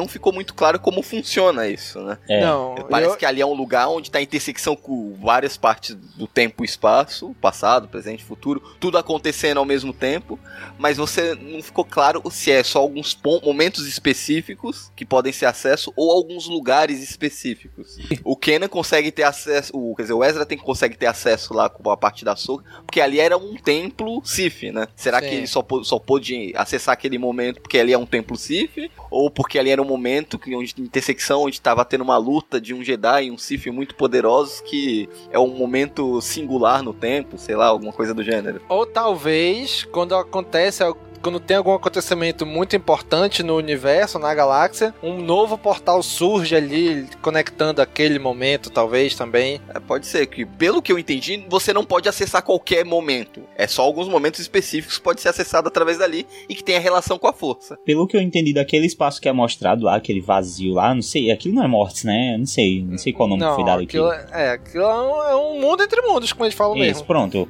É uma o que outra é dimensão. visto ali no, no mundo entre mundos, a gente vê tipo umas, um- uns caminhos, umas linhas ligando os portais. Uhum. Eu, eu não sei se vocês já ouviram falar daquelas linhas de Lee, não sei se é linhas de lei, não sei como é que é. Que Linhas são tipo lei, umas. já ouvi falar disso. Isso, que são alguns pontos, algumas linhas que fixas no nosso planeta, né, no planeta Terra, que dizem que elas é, nessas linhas ela- elas têm mais, é como se tivesse mais magia, mais energia nessas linhas e nas intersecções de- dessas, dessas linhas, né, quando uma encontra a outra, é, esse é, a energia é ainda mais forte nesses pontos, quando há um cruzamento dessas linhas. Então eu acredito que aqueles, o que foi mostrado ali naquele naquele mundo entre mundos, aquelas linhas já são pré-definidas, sabe? É o que liga, o que liga planetas, liga galáxias, sei lá. Eu acho que aquilo já tá pré-definido onde tá cada portal e tudo mais. Acho que acho que é como um grande mapa. Eu vi o episódio uma vez só, talvez eu esteja falando besteira, mas eu, eu entendi que ele consegue mudar as coisas é, a partir do ponto de tudo que ele participou ou viveu, não o destino de outros. Por exemplo, a morte do Kenan, ele estava presente nessa ocasião. Então, teoricamente, ele poderia alterar isso. Tipo, vamos supor, ele não poderia alterar lá no futuro a luta do Vader com o Luke, por exemplo. Porque ele não sabe disso, não participou disso. Não sei, posso estar falando algo equivocado, mas eu entendi assim, pelo menos. Hum, Não sei, dá a entender assim que inclusive quando- depois quando o imperador aparece, que diz que quem entra ali tem o poder de comandar o universo, tipo, pode mudar coisas, né? Eu não sei, que não sei se realmente aqueles portais podem dar acesso a outros locais, outros eventos que o Ezra não participou, mas talvez só, sei lá, se abra pra ele o portal onde ele conhece, entendeu? Então, por isso talvez tenha ativado o da Soca, tenha ativado o do Kenan, e os outros não ativaram. Apesar de ele ouvir vozes de momentos do futuro ainda, né? E que ele não viveu e de muito antes também, né? Então, mas Sim, talvez sim. o portal só que ele conhece, de eventos que ele viveu, que talvez se abram pra ele, né? Sim, pode ser. Ah, eu queria só dizer aqui que visualmente tem umas coisas que eu, acha, que eu achei muito legal, que eu achei meio Tron, sabe? Essas linhas sim, assim, sim. brilhantes. É verdade, verdade. Lembra mesmo. Eu achei muito foda isso aí, cara. Eu sou maluco pelo visual de Tron. Aí o, o Ezra tá andando ali dentro e ele vê aquela corujinha, né, da, da, da filha, né, lá de Mortes. E até o próprio cara fala, o ministro, depois, né, olha, essa corujinha sempre tá com a filha e pode ser a própria filha, a força da- de vontade da filha, assim como fala que o, o lobo pode ser a força do Kenan, a vontade do Kenan, a corujinha é a vontade da filha, né, que meio que morreu lá em Mortes, mas como é que eles falam que são deuses, pode ser que não esteja realmente morta, né?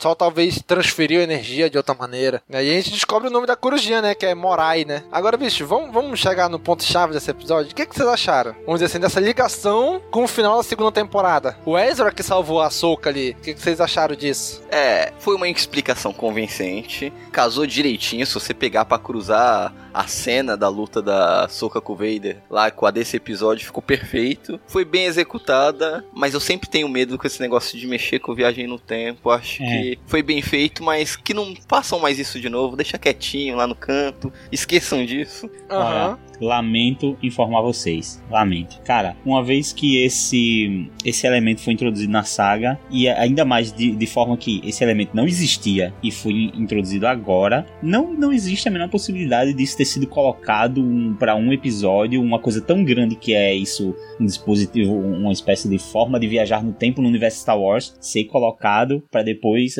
assim, por três episódios e depois eh, sumir, não vai existir mais. Não, o conceito foi descoberto, ele sempre existiu agora. É, a gente tá falando do canon de Star Wars, esse conceito sempre existiu. Ele foi descoberto agora no universo Star Wars, foi apresentado agora pra gente. Cara, tem que ser usado de novo, tem que ser explorado isso Não, aí. não, não, não, não, não. Essas baleias que são uma merda foi, foi usada de novo, por que não vão usar isso? Que é não, mas hora. vejam, eu não tô falando mais nem da parte do, do que, de eu querer que usem. Eu tô dizendo que tem que ser usado, porque senão fica, fica é, na minha concepção, é, fica errado. né? É, fizeram, com- cometeram um erro de ter colocado, de ter pincelado esse elemento, entendeu? A partir Então, do é, momento que eles entendo, vão lá e colocam concordo. isso pra nunca mais, para nunca mais mexer, então não coloca. Cara, a partir do momento que se introduziu o elemento, vai mexer, vai ser utilizado e aí se prepara para um bocado de série de TV e quadrinho pra mexer com viagem no tempo Star Wars. Pra mim vai ser isso. Entendo seu ponto de vista, mas eu, eu acredito que eles justamente destruíram tudo justamente para dar esse ponto final. Porque, Aham. co- como foi falado antes, né? A gente sempre pensou que fosse questão da, do material para montar a Estrela da Morte, que esse era o grande objetivo da série. A gente descobre que, na verdade, era o plano do Palpatine de se tornar aí o, o deus do tempo, vamos dizer assim. Aham. Então, então a, a importância desse grupo foi essa, de impedir que o Palpatine chegasse a esse, a esse nível de poder. Acessasse esse poder, né? Exatamente, eu acho que serviu pra isso. Voltando para aquela minha parte que eu falei do, dos ex-máquina da, da, da série, é, novamente, eu entendo aqui que foi colocado de última hora, foi uma surpresa para todo mundo, mas novamente, tipo, ah, durante esse tempo todo a gente pensou que a série era uma coisa e nos três episódios finais, não, na verdade era outra e pá, sabe? Aquela mesma coisa dos lobos que chegou de última hora, é, da relação do lobo com o nome do, do, do, do Kanan, que também nunca tinha sido explorado, pá, de última hora. O final de tem Lost, algumas coisas- sacanagem. É, tem algumas coisinhas da última temporada que, que me pegam assim, que eu fico, caramba, mas na última, na reta final da última temporada é que vão explorar isso, porque isso não vem sendo pincelado desde antes, sabe? Mas como o Wallace falou, eles, eles te pegam na emoção. Não foi Lost? É, um- é- não tá legal, mas eles te pegam pela emoção. Agora, mas assim, eles Lost não conseguiram pegar pela emoção, não. Pois é, cara. E assim, esse negócio de dizer, ah, mas isso não existia antes. Não, mas nada existe antes até existir a primeira vez, né? Então isso aí eu acho que não, não, não- não, não é problema isso. Agora, eu entendo o teu ponto de vista, Nick, mas assim, eu entendi também que eles meio que selaram. Tipo, ninguém sabia disso, ninguém sabia desse mundo entre mundos, talvez só o Imperador, e tava tentando acessar. Aí o Ezra, de alguma maneira, ele esbarrou nisso, né? ele também não sabia, ele sem querer entrou lá, a Soka também não sabia, né? Então eles meio que conseguiram acessar, o Imperador dá a entender que ele sabia e tava tentando acessar aquilo, só que meio que a entrada que tinha pra lá, eles meio que selaram com o fim do templo, né? O que também não impede de alguém depois de algum outro tempo tentar acessar, conseguir acessar. Mas eu acho que a ideia deles foi, olha, mostramos, existe isso, mas a gente selou. Se ninguém nunca mais usar, não ficou jogado. Tipo, selou Pra a entrada ficou, que tinha disso. Não, eu, eu, não acho, eu não acho. Eu não acho que ficou jogada. Pra mim fi- ficou porque se fosse algo que tivesse sendo trabalhado desde o início da temporada, então aí sim, finalizar a temporada fechando isso, é, você trabalhou durante uma temporada, durante uma série inteira, a possibilidade, né, da, da, viagem no tempo e no, do portal e tudo mais, e você termina a série colocando um- um- uma pedra em cima disso. Agora você apresentar isso no fim da série e, já finalizar no mesmo episódio que você mostra, no episódio seguinte você termina com isso, pra mim é quase você criar um novo é, midichlorian. Tipo, alguém falou uma vez e opa, opa, opa, bota uma pedra em cima disso aí. E ninguém falou mais. Pra mim é isso. Midichlorian pra mim é, um, é, é mais um, um erro, é mais um problema por ter acontecido isso, tipo, introduziram e depois esqueceram, do que de fato pelo que o midichlorian é, entendeu? Não, eu, eu- eu acho que são coisas bem distintas isso aí. Né, eu, eu, consi- eu consigo entender, o- eu consigo entender o Nick, a linha de raciocínio. Sim, sim, também, também consigo entender. Mas é, eu, tô, eu tô com Domingos nessa. Eu acho que eles fecharam bem isso daí, sabe? Porque é, é como eu falei anteriormente. Tipo, a gente achava que era uma importância desse grupo. Exatamente. Mas na verdade a importância, o que a força reservou pro grupo do Erza foi isso. Impedir que o Palpatine conseguisse poder absoluto. Senão, não tinha Luke Skywalker, não tinha Anakin, não tinha ninguém. Era só Palpatine e acabou. É, eu acho que também tem quanto à forma de acessar esse, esse mundo entre mundos aí. Pode ser, pode ser. Quando finalizou ali, quando caiu o templo, aquele mundo entre mundos não estava dentro do templo, né? Aquilo era uma Não. forma de acessar. Não, fechou aquele portal pra chegar lá. Isso, fechou aquele portal. É, a gente viu até que o, o próprio Palpatine tinha uma forma ali, um, uma, um negócio que ele conseguia fazer que ele conseguiu meio que acessar parcialmente, né? Ele não estava lá, mas ele conseguia visualizar e tudo mais, interagir de alguma forma. Eu acredito que existam outros portais e eu acho até que isso pode pode ser, é, para mim, uma das minhas grandes apostas que isso vai ser, sim, é, explorado pelas próximas. A gente sabe que as próximas continua as continuações de Rebels, eu acho que não vai ser só uma, vai ser mais, é, vão ser meio que uma continuação de uma mesma história. Vai ser tudo continuação do Clone Wars e de Rebels e não sei o que. Então eu acho que ele vai explorar essa história aí. Talvez até indo nesse lance de fechar esses portais para que nada aconteça e tudo mais. Mas eu creio que possa haver mais portais desses, assim como outras formas de acessá-los. A minha esperança é que o Papaltini não tenha contado isso para ninguém e tenha morrido com ele esse segredo. Ah, vai ver se daí era o último restante, ele já tivesse caçado todos pelo, pela galáxia e a maioria tinha sido destruído, foi perdido. É, conhecimento perdido. Indo pro lado até um pouco pessimista da coisa para vocês que já não querem que mexa aí, é, eu, eu acho legal, tomara que explorem. Não, eu gosto da ideia. Eu achei a ideia bem bacana. Uhum. Não, eu sei, mas, mas vocês não querem que mexam. Receoso. E eu entendo porque vocês não querem. Porque é perigoso. É, mexer nisso aí é arriscado. Mas eu acredito que eles vão mexer. E com esse lance de ah, Star Wars na mão da Disney, a Marvel na mão da Disney, os quadrinhos Star Wars saindo pela Marvel e tudo mais. Saindo Ou uma seja, porrada de quadrinhos. Vão entrar no portal desse e vão sair lá em Nova York. O Ezra não, sai em Nova não, York não, pra enfrentar. Não é isso que quer dizer. os Vingadores. Mas é, é o lance de demanda. Gerar demanda. Muito bom. Pra continuar saindo material de Star Wars nos quadrinhos. Eles têm que inventar uma grande coisa pra, sabe, pra dar mais e mais quadrinhos. Claro que o que a gente quer é que eles de repente comecem a contar a história dos Jedi 25 mil anos atrás. Ah, quero que conte aí os Cavaleiros da Antiga República e tudo mais. Mas eu acho que eles podem, introduzindo aí esses, esses problemas de portais e tudo mais, até gerar mais demanda para mais história em quadrinho e, sei lá, explorar essas mídias aí. Star Wars tá em todas as mídias. Eu acho que é muito bom se for bem executado, mas assim, vale lembrar que Star Wars é uma mídia gigantesca. Eu mesmo já tentei acompanhar tudo e cara, se você precisa andar, se você precisa trabalhar, estudar, é praticamente ah, é praticamente impossível.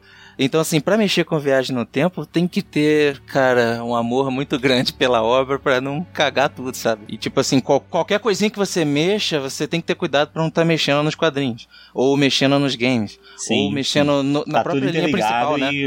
Mexer numa coisa pode derrubar outra, né? Exatamente, então, tem que ter um problema. cuidado muito grande com isso aí. Cara, eu tô imaginando aqui o Ezra olhando entre portais e de repente num portal ele tá vendo as coisas do Legends acontecendo, assim, ah, em um outro universo isso aconteceu. É, eu tô, eu tô muito com Marvel na cabeça, cara. Desculpa. Agora, cara, uma coisa que eu achei legal foi que o, o Ezra salvou a Soca ali, né? De ser morta pelo Vader. E ele percebe, cara, eu posso salvar o Kenan. Se eu salvei a Soca, eu posso salvar o Kenan, né? Aí a Soca fala, não, pera, calma. Ok, tu me salvou, obrigado, valeu, Dave Filoni. Mas você não pode salvar todo mundo, não pode alterar o curso da história assim, né? Aí tu vê a filha da putagem do, do Dave Filoni. Assim, se tu salvar o, o Kenan, provavelmente só ele vai sobreviver e tu, a Era e a Sabine provavelmente vão morrer com a explosão. Então, tu tem que ver que aquilo foi a decisão do Kenan, foi uma última lição. Cara, e é muito emocionante. Eu acho que é por isso que depois que eu me emocionei só com o episódio do Kenan, porque tu revê a cena agora com os olhos do Ezra, olhando aquilo, podendo fazer alguma coisa e ao mesmo tempo não podendo. Isso é bem legal, cara. Isso é muito legal, porque isso vai faz ligação total com o último episódio, quando o Ezra vê os pais dele, que fala assim: olha, o Kenan fez o que tinha que ser feito para salvar todo mundo, né? Então ele fez o que tinha que ser feito. Sim. E o Ezra entende e vai fazer isso do mesmo jeito lá na frente, né? no momento que ele tem a oportunidade de, de entrar com os pais dele lá, né? Uhum. Eu tive a mesma empolgação e a mesma frustração, eu acho que vocês também tiveram, do Ezra nessa cena, porque quando ele conseguiu salvar a Soka e ele pensou que poderia salvar o, o Kanan, eu pensei isso também. Eu disse, caralho, ele pode salvar o Kanan, cara. Eu pensei isso. E quando ele descobriu que não, quando ele ouviu a explicação, eu também me frustrei. Eu disse, caramba, é verdade, bicho, ele não pode sabe? Uhum. Tá, eu acho que vocês também ficaram dessa forma, né? Tipo, se empolgaram e depois, caramba, é verdade. Eu tive um, um lapso muito rápido disso aí. Eu tava assistindo e falei, caraca, não acredito que eles vão trazer o Kenan de volta. Que genial. Jurei que iam trazer, eu falei assim, porra, eles vão trazer o falei assim, pô, vão trazer o cara de volta, cara. Aí daqui a pouco, assim, não deu, acho que, sei lá, alguns segundos eu percebi, não, não pode, não pode ser tão fácil assim. Não dá, aí, foi, é aí, aí, a gente ouve da boca da, da Soca, né, que não, se você fizer isso, vai alterar. A Choca, tal, tal. a partir de agora. A Choca, a, a, a Choca agora. A, a Choca. Foi o único que eu pensei, que merda se ressuscitarem o Kenan desse jeito. Não, é. Eu, eu, eu não queria que trouxesse ele desse jeito, não. Não pensei que merda, mas também vi, não, o cara acabou de morrer, deixa ele morto. Vocês vão tirar todo o sacrifício dele, pô. Mas sabe o que, que isso me lembrou? Porque o, a questão da morte do Kenan foi muito rápida, né? Tipo, foi lá, ele segurou, aí a nave saiu e explodiu tudo, acabou. Foi muito rápido. Falei assim, caraca, não teve nenhum, nenhum melodrama, né? Tipo, nenhuma musiquinha triste. Quer dizer, acho que teve musiquinha triste, mas. Ah, tipo, foi, teve, foi, cara. foi- Aquela, aquela música foi fantástica, cara. foi, foi bem rápido, né? Tipo assim, caraca, morreu, acabou, caramba. O que que isso me lembrou? Uhum. Me lembrou a Leia, pra quem não viu o filme ainda, agora spoiler alert, a Leia, né, explode lá com a nave, assim, caraca, foi assim? Acaba assim? Rápido desse jeito? Aí depois a gente vê, né, que ela retorna, ajuda a rebelião e tal. Aí eu pensei nisso na hora, eu falei, caraca, eles mataram o Kenan muito rápido. Aí quando eu vi essa parte do- dos portais e tal, falei, caraca, é isso, eles vão trazer o Kenan de volta. Só que aí rapidamente também já caiu a ficha com a Soca falando, a Choca falando. Aí eu falei assim, é, realmente não dá. E fica estabelecido que a linha temporal é uma só, né? No, tipo, não, há, não, não abre linhas paralelas. E a gente entende que eles. É, a gente entendeu isso, que ó, não poderia retirar o Kanan, porque o Kanan tava fazendo uma diferença ali na vida de, de outras pessoas, de vocês, inclusive, do Ezra. No caso da Ahsoka era diferente, tava ela e Vader. Então ela Aham. poderia ser retirada daquela situação sem Sim. mexer com a vida de mais ninguém ali. Então, isso, beleza, passou. Só com a dela mesmo, né? É, só com a dela, exato. Meu único problema ali foi com Vader. Vader, co- como o Vader viu aquilo? Um portal abrindo e, e a Caraca. indo embora. Um, um braço, um braço aparecendo no ar, assim, um braço Isso. com um par de braços puxando a soca, ele. Mas ele contando depois, pô, imperador, tu nem sabe, bicho. Isso é uma parada, isso é uma parada muito doida lá no tempo Sif, ó. Eu ia matar a soca, rapaz, do nada ela sumiu. Tipo, um braço apareceu do nada assim, do além e puxou ela. Já foi isso. Na verdade, a gente que tá acompanhando os quadrinhos aí de, de, de Vader sabe que na verdade ele vai chegar lá e não vai contar nada disso. Ele vai contar que deu cabo da açúcar, que deu tudo certo. Eu sei, agora ima- imagina o que, que ele deve ter pensado. Rapaz, que bruxaria foi. Isso, mas eu, eu penso nisso. Eu acho que ele ia ficar um pouco, como é que fala? É, obcecado por esse lance aí. Alguma coisa aconteceu e ela foi. Ele deve ter ficado do mesmo jeito que ele ficou quando o Obi-Wan desapareceu no episódio 4. No feelings, né? Mas aí eu acho que é diferente, cara. O sentimento que ele tinha pelo Obi-Wan, apesar de ser como pai e filho, como irmãos, no final do episódio 3 ele meio que fica com ódio do Obi-Wan. Da Ahsoka, não, né? O- Ok, ele enfrentou a Ahsoka, ele ia matar a Ahsoka, mas eu ainda acho que o sentimento dele para, pela Ahsoka era bem diferente do sentimento dele pelo Obi-Wan. Então, eu realmente, eu acho que ele talvez ficaria obcecado pra tentar... Não vou dizer obcecado, mas ele talvez ia querer encontrar a resposta do que foi que diabos que aconteceu ali, entendeu? Só uma observação, esse recalque do, do, do Vader pelo Obi-Wan é brabo, né, cara? Foi a trilogia inteira. Obi-Wan isso, Obi-Wan aquilo. Ó, Obi-Wan, hein? Ó, Obi-Wan. Pois é, né? Chegou ao ponto dele achar que os filhos da Padme eram do Obi-Wan. Pois é, né, cara? Agora, bicho, aí beleza, aí eles conseguem fugir, a Soca volta pro, pro lá onde ela tá. Aí nessa hora que eles estão correndo, eu, quando reassistindo, eu vi uma grande ligação com o fim da série, né? Que eles estão correndo, aí eles meio que tem uma bifurcação, a Soca vai pra um lado, o Ezra vai pro outro. O Ezra fala, né? Olha, quando tu voltar, vem me procurar. Ela, tá bom, eu vou. Ou seja, faz total sentido com o final da temporada, né? Ali toda a ligação Pô, com o final da verdade. temporada. Pô, mas ela demorou pra caralho pra ir procurar ele, hein? Demorou ou um seja, pouquinho. ela, ela volta ali e ela tava de boa, ela tava correndo que nem uma desesperada ali pelo portal e quando ela volta pro tempo Sif Malacor, parece que ela tá mancando. Ai meu Deus, o Vader me bateu muito, né? Só essa parte que eu achei que ficou um pouquinho desconexa. Ela tava correndo que uma desesperada pra fugir do Imperador e quando volta no Malacor, ai, tô mancando aqui. Acho que quando ela pulou, ela deve ter tropeçado, caiu, bateu o joelho por isso tava mancando, só pode. Exatamente, torceu o pé ali na explosão. É, musculatura fraca, né, cara? Quando a Soca voltar pra pegar a Ezra, a Ezra vai estar lá velhinho esperando, dizendo: Já fazem 84 anos. né? Cara, e é legal e, e, aqui do jeito que, o, que acaba aí, que o Ezra sai, o templo meio que começa a desabar, o ministro lá cai no buraco, o Ezra consegue fechar por causa do filho lá, que ele desmaia. Sabe, eu achei esse final tudo muito bonito, assim, visualmente, olhando tudo aquilo, achei lindo demais. E até a Era fala, né, ah, dessa vez o Kenan se foi, né? Se foi de verdade. Aí o Ezra dá meio que o último adeus ali pro Kenan no lobo, né? O lobo aparece, olha pro Ezra, vira, vai embora, e o Kenan, é, adeus, Ezra. Adeus, adeus Kenan, o Ezra fala, né? Pode ter rolado uma zoofilia fora, fora de cena. Nossa, Ai, Dani. tinha que ser o Danny, bicho. Tinha que ser o Danny. o microfone desse cara aí. É saudade. Não, cara, porra, mas foi lindo demais aquele final, bicho. O Ezra se despedindo ali do Kenan no- na forma de lobo. E todo mundo dizendo que o lobo era soco, o lobo era o Kenan, olha aí, ó. O Kenan virou um lobão lá. Achei muito lindo aquele final ali.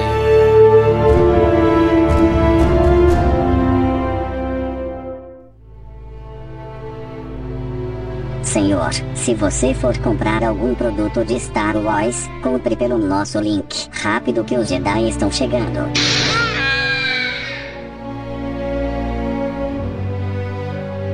E aí, a gente já entra na, na- nos três últimos episódios, né? Que passaram de uma vez só, né? Que aí, esse seguinte aí, que é o A Fool's Hopes, é uma referência à fala do Gandalf, lá no Retorno do Rei, né? Quando ele tá conversando com um dos hobbits lá, acho que é o Pippin, né? Ele fala, ele fala essa, essa frase, né? Tanto que o nome da, do, do episódio é Ezra, Ezra Gambit. Eles mudaram a Fool's Hope pra fazer essa referência com a fala do Gandalf, né? Inclusive, essa- esses três últimos episódios foi Gandalf total aí, Senhor dos Anéis total, esses episódios, né? É, mas foi uma ótima troca, né? De vez em reverenciar o personagem merda do X-Men.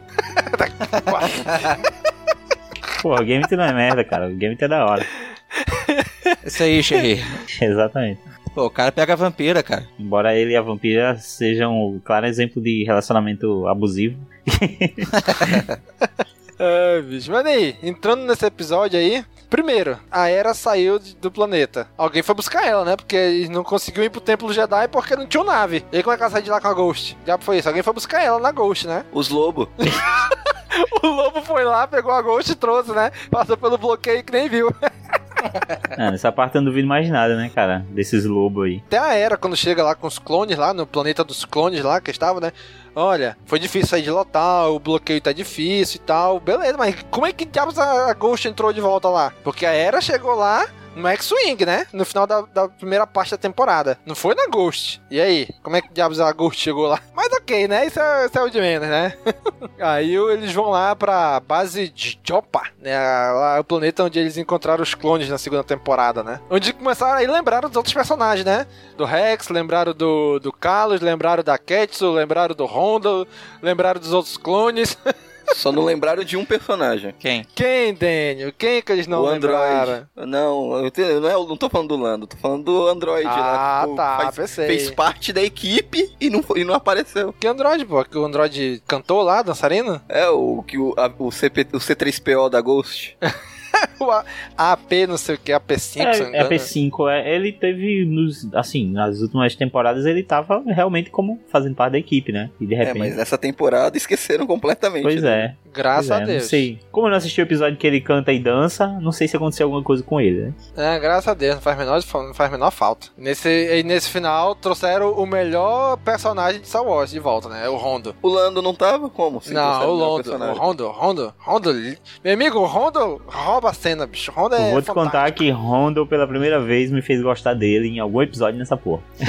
Adorei a relação dele com o porquinho lá, cara. Foi demais, cara. Foi muito legal. Apesar de eu gostar mais do Rondo de, de The Clone Wars, mas esse, esse episódio do Rondo foi o que eu mais gostei de Rebels. Esses episódios aí. Eu não gosto de Rondo e, e sou 10 mil vezes o Rondo de Clone Wars também. Eu prefiro nenhum dos dois. Irmão, sou- derruba o Danny aí, derruba o Danny aí. Sou indiferente ao Rondo também. E, meu irmão, derruba esses caras aí, vai ficar só eu e o Nick aqui agora. Caraca, velho, meu personagem favorito de Star Wars é o Rondo, cara. Achei fantástico esse, nesse final. Ele diz assim: olha, você. A, a Cat fala: ah, você aí é o caçador de recompensa, o contrabandista. Não, não, não, pera lá, contrabandista não. I am a pirate! A pirate! É, mais, é muito mais bonito do que smug, smug. Esse negócio aí. Eu prefiro pirata, é mais romântico. Mas é, é lindo demais, rapaz. E é, e é legal porque também vi uma ligação com os acontecimentos de Rogue One, né? Porque em Rogue One é a primeira grande vitória da rebelião sobre o Império, né? Ou seja, como é que eles iam fazer para libertar Lotal sem ser a primeira vitória sobre o Império? E justamente a, a, a Era responde, né? Olha, essa missão aqui não é pela rebelião. Essa missão aqui é pelo Ezra. É para salvar o planeta dele, a casa Mas dele. tudo foi bem, foi bem legal mesmo. Né? Foi bem legal essa construção para dizer, olha, a primeira vitória da rebelião é Rogue One. Essa aqui não foi a rebelião, essa aqui é a gente, é essa célula rebelde só, né? E é muito legal que aí o Rondo fala, né, olha, por aquele moleque eu faço, eu faria qualquer coisa, porque ele lembra de um tempo que ainda havia algo que a gente podia acreditar. E aí a Ketsu, logo em seguida a Ketsu fala ah, os Jedi, né? E, cara, foi muito legal essa, esse, diálogo, esse diálogo que teve entre eles aí, essa linha de roteiro aí. Tipo, o saudosismo do, da época dos Jedi, de que os Jedi eram, eram bastante comum na galáxia, né? Aí o Ezra, ele meio que tá meditando lá, né, no, coisa aí fala, olha, tem alguma coisa mudou, tem alguma coisa mudando. E a gente tem que agir agora, né? Ele fala pra Sabine, né? Aí eles começam a planejar o plano lá do, com o Ryder, né? De dizer que, ó, eu vou trair eles aqui, né? Teve uma hora que eu acreditei. Pois é, eu, eu vou dizer que assim... também acreditei. Apesar de ter sido a coisa mais boba, né? Assim, Sim. o plano mais bobo de todos. O primeiro que se passaria na cabeça de alguém para atrair outra pessoa, né? Fingir uma traição. Uhum. Mas eu caí por algum momento, eu não sei porquê. Eu fiquei, caraca, assim que, que ele falou com a Price, eu disse, meu, esse cara é um traidor o tempo todo, e isso não foi mostrado. tipo, eu já tinha assumido que ele realmente tava traindo. Eu fiquei assim, égua, será? Assim, não vou dizer que eu acreditei, mas eu também não desacreditei. Não, isso é papo desse, é conversa deles. Eu fiquei assim, rapaz, será? Acreditou desacreditando, velho. Exatamente, vai ser mesmo. Eu fiquei eu nessa fiquei... também, falei assim, pô, que doideira, cara. Mas eu fiquei meio bolado assim, falei, se ele entregar, acabou a missão. Por isso que vai morrer todo mundo. Pois é, é verdade, né? E o pior é que quando eles chegam lá, os imperiais vão lá onde eles estão, o, o Ezra, olha, eles estão vindo, eles estão vindo. Aí o Zeb, carabast. Daí meio que eles, eles se sente surpreendido. Eu falei, caraca, será que o bicho entregou mesmo? Aí mostra o Ryder saindo assim de fininho, né? Falei, caraca, bicho, pilantra, será mesmo? É, o cenário todo montado pra gente acreditar mesmo. É, eles, eles fizeram pra gente que, pra tentar enganar mesmo a gente, né? Aí, ah, Denha, não, não, caiu nada, Denha. Não. não nem, um, nem um momento, nem um momento. Não. Nem a pulga tava, atrás da orelha, nem a pulga atrás da orelha. óbvio. Tava óbvio que não era. Não, não é possível. Nem quando o Zeb falou Carabas, não é possível. A Dani é super o Carabas né, do, O Carabas do Zeb é, fu é o fudeu do Star Wars, cara. é isso mesmo. Pode crer. É, pô. Caraca, não é possível, não é possível, Danny. Não, era óbvio que fazia parte do plano. Mas entra aquela coisa que a gente falou da governadora Price, né? Ela tá desesperada, cara. Ela ia cair em qualquer coisa, cara. Qualquer história que inventasse ali, dissesse, ah, olha só, nós não sei o que. Ela ia cair porque ela tá desesperadaça. E aconteceu tudo aquilo, explodiu a, a, a aqueles coisa de combustível lá, estragou todo o plano da, da do Troll. TIE Bomber, TIE Defender, qual é? Aham, uhum, TIE Defender. Isso, do TIE Defender. O Troll disse, quando eu chegar aí, tu tá lascada. Exatamente. Exatamente. Então ela tinha que fazer, ela, ela, assim, ela, eu acho que ela não sabia nem o que tava fazendo, ela só tinha que fazer alguma coisa.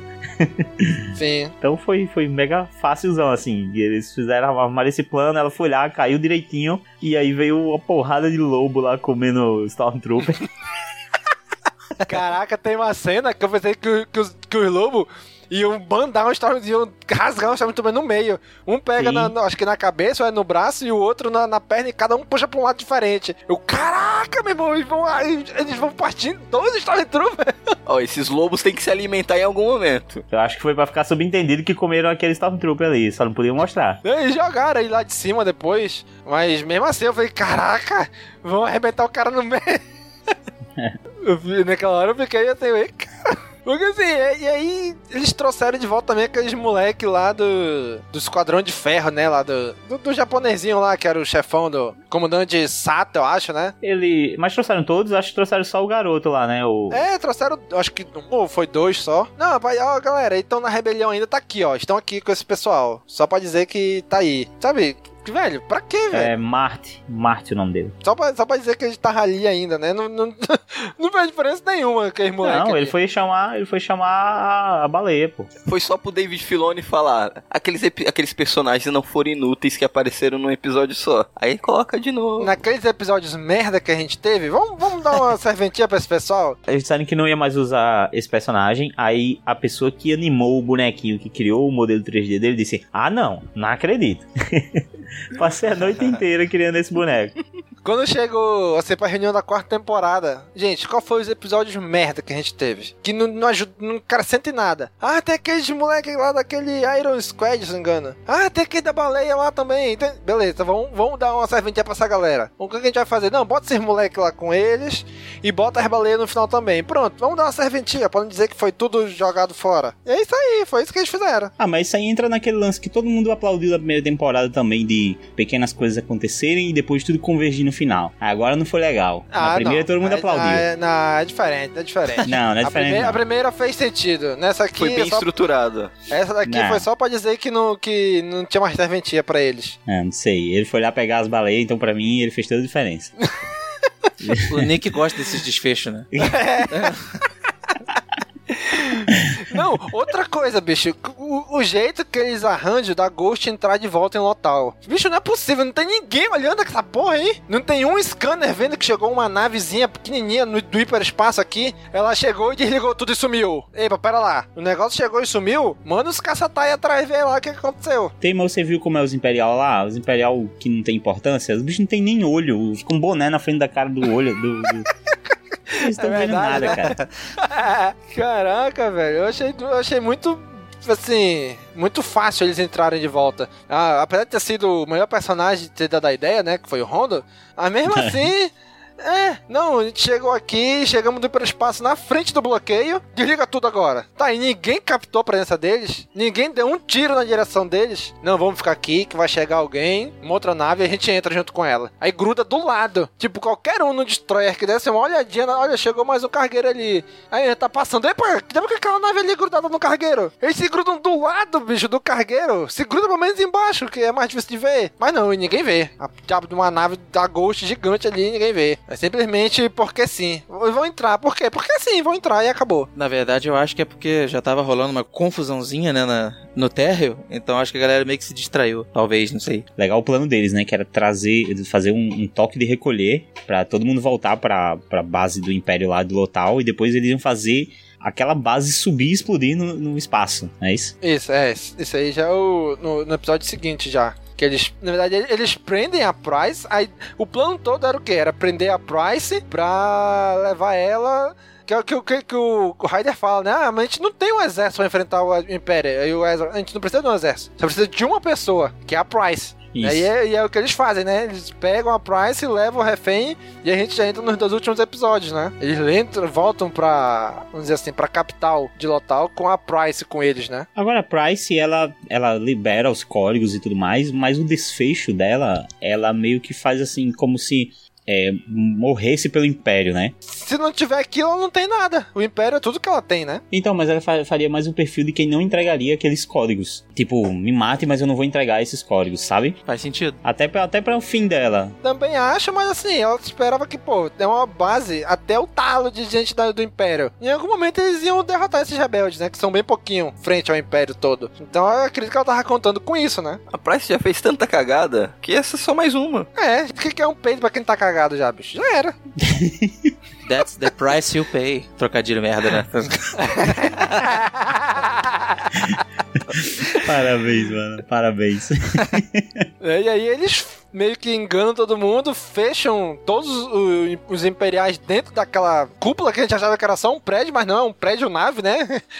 Se quiser pode mandar para outro É uma ideia que eu achei bem interessante, né? Ah, um É. império vai chegar no planeta que a gente vai vamos construir um, um edifício gigante. Não. A gente tem um edifício aqui, já traz ele, e bem Star Wars aqui. também. Sim, terminou, leva ele pra outro lugar e acabou. Star Wars tem, tem é, luas que se movimentam e explodem planetas. Tem E planetas entra que... no hiperespaço. É, que baleias é um que entram no hiperespaço. Pois é, o que que é um prédio pra entrar no hiperespaço também? Exato, eles devem ter um local onde eles estão fazendo vários desses prédios nave e daí, em vez de construir lá no local, só envia essas naves para os locais dominados pelo Império e pronto. Encaixa eles lá em algum lugar. Aí, cara, e, e é legal que eles conseguem, é um plano meio besta, mas eles conseguem, né? Prender todos os imperiais lá, só que aí chega o né? Chega o Tron, né? E chega com um plano bem bacana, né? Que fala assim, olha, já que vocês, não é que vocês prenderam todos os imperiais aí, vocês colocaram as minhas tropas no local seguro, ou seja, posso bombardear tudo sem me preocupar em perder algum contingente. E aí entra o, o, o Tron, né, cara? Isso é muito coisa do personagem, assim. Ele criou essa, essa coisa ao redor dele de ser o estrategista, né? Tipo, eles estavam com um plano, o plano tava dando certo, mas Tron chegou e disse: Não, é, vocês fizeram ficar tudo mais fácil pra mim. Ele conseguiu ver ali uma forma de contra-atacar os rebeldes usando um plano deles mesmo, né? Sim, viu a falha que tinha no plano deles, né? Exato. E usou isso contra eles. Isso foi bem legal. E também o Hulk, né, que voltou ali e desligou o sistema que geraria o escudo ao redor da cidade, né? E aí falou, olha, eu vou atacar tudo e é isso aí. E obviamente que o Ezra, como ele amava aquele planeta, ele ia, e pelos ideais Jedi dele, né, ele ia se meio que se entregar, né? E foi legal, eu achei muito legal aquela cumplicidade dele com a Sabine, né?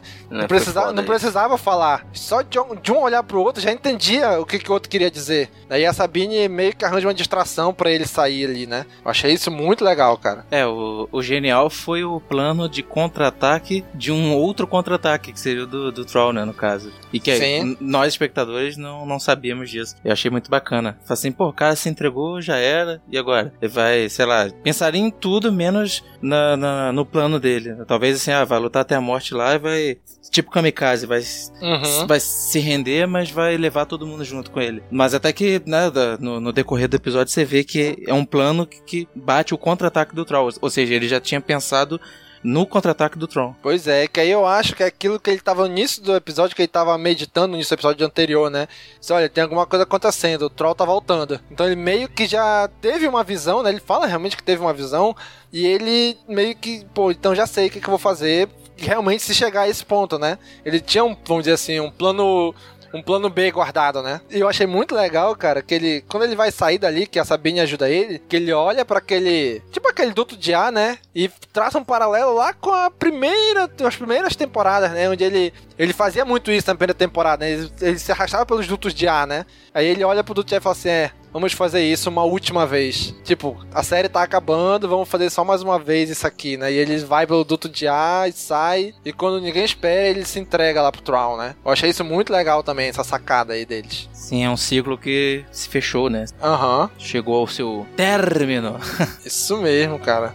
É, ali o Tron achando que tava dominando tudo, né? Eles conseguiram meio que re- reativar o escudo, né? Com- Ali com a morte do Gregor, com a morte... Cara, achei muito fantástica a morte do clone, cara. Né? Que ele fala, olha, a gente lutou e morreu por algo que a gente escolheu, né? Não é o que programaram a gente pra fazer. A gente escolheu estar nessa rebelião. Isso é Aham. muito legal. Porra, bicho, é fantástico, cara. Muito, representa muito, né? Sim, final da sexta temporada ali de Clone Wars, Aham. que é aquela, aquele arco ali do- dos clones descobrindo que tem um chip e tal. Pô, isso é muito legal, cara. É, até assim, uma coisa meio paradoxo. Esses personagens, eles foram programados para estar ali, seguir ordens e tudo mais.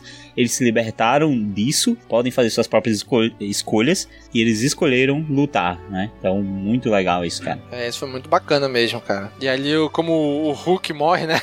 O cara do, do assassino do Tron lá, o Zeb meio que. É isso aí, cara. Vou- vou assistir tu morrendo aqui. Caralho, meio sádico aquele do Zeb. Eu achei legal essa rixinha que ficou entre o Hulk e o Zeb. Eu acho que eles deviam ter saído. Até teve uma, uma lutinha entre eles, mas eu achei que deviam ter forçado até mais isso. Colocar eles dois se pegando mais na porrada assim. Cara, e é muito legal porque aí o, o Ezra, quando se entrega, lá no. tá no Destroyer do, do, do Tron e aparece o Imperador ali, né? Mas não é o Imperador, é a, é a figura do Palpatine chanceler ainda, né? Eu achei muito legal porque provavelmente deve ser essa figura que ele transmite pra galáxia, né? Não é um Sim, cara sim. no capuz preto com, Com aquela certeza. voz assim, Ashoka.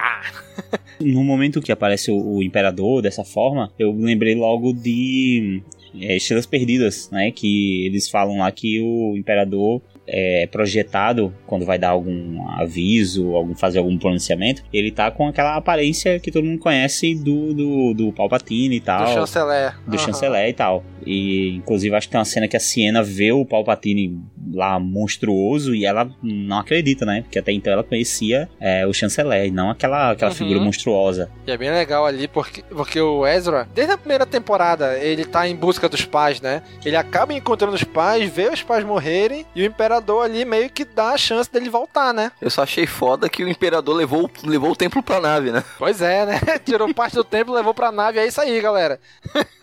Vou ativar. E ele usa a força remotamente, né? Por, por- Lógico que isso não é a primeira vez que acontece, né? Mas ele usando a força pelo holograma ali, né? Tirando as algemas do Ezra e tal. Ele usou um genjutsu aí no, no Ezra, um, um golpe aí de Naruto, de ilusão.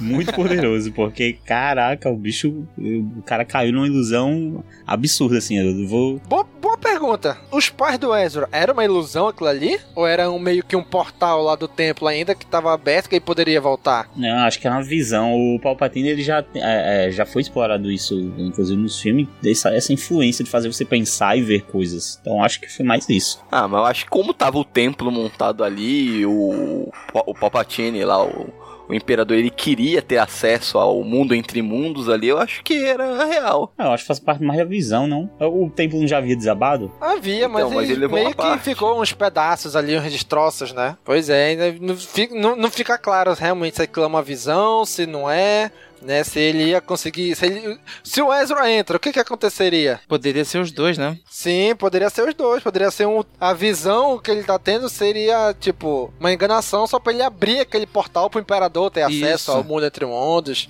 Né? Exatamente. É, não, não fica claro, né? Mas parece realmente que são os pais dele ali, né? E é legal porque ele fala aquilo que ele falou do Kenan lá pra Açúcar, né? Olha, eu sei o que eu tenho que fazer. Pai, eu queria muito estar aí com vocês. Mas eu tenho uma nova família agora. E é com eles que eu tenho que me preocupar agora, né? Cara, isso é lindo demais, cara. Porque fala assim, olha, quem já foi, já foi. Ele viu os pais dele morrer na outra temporada.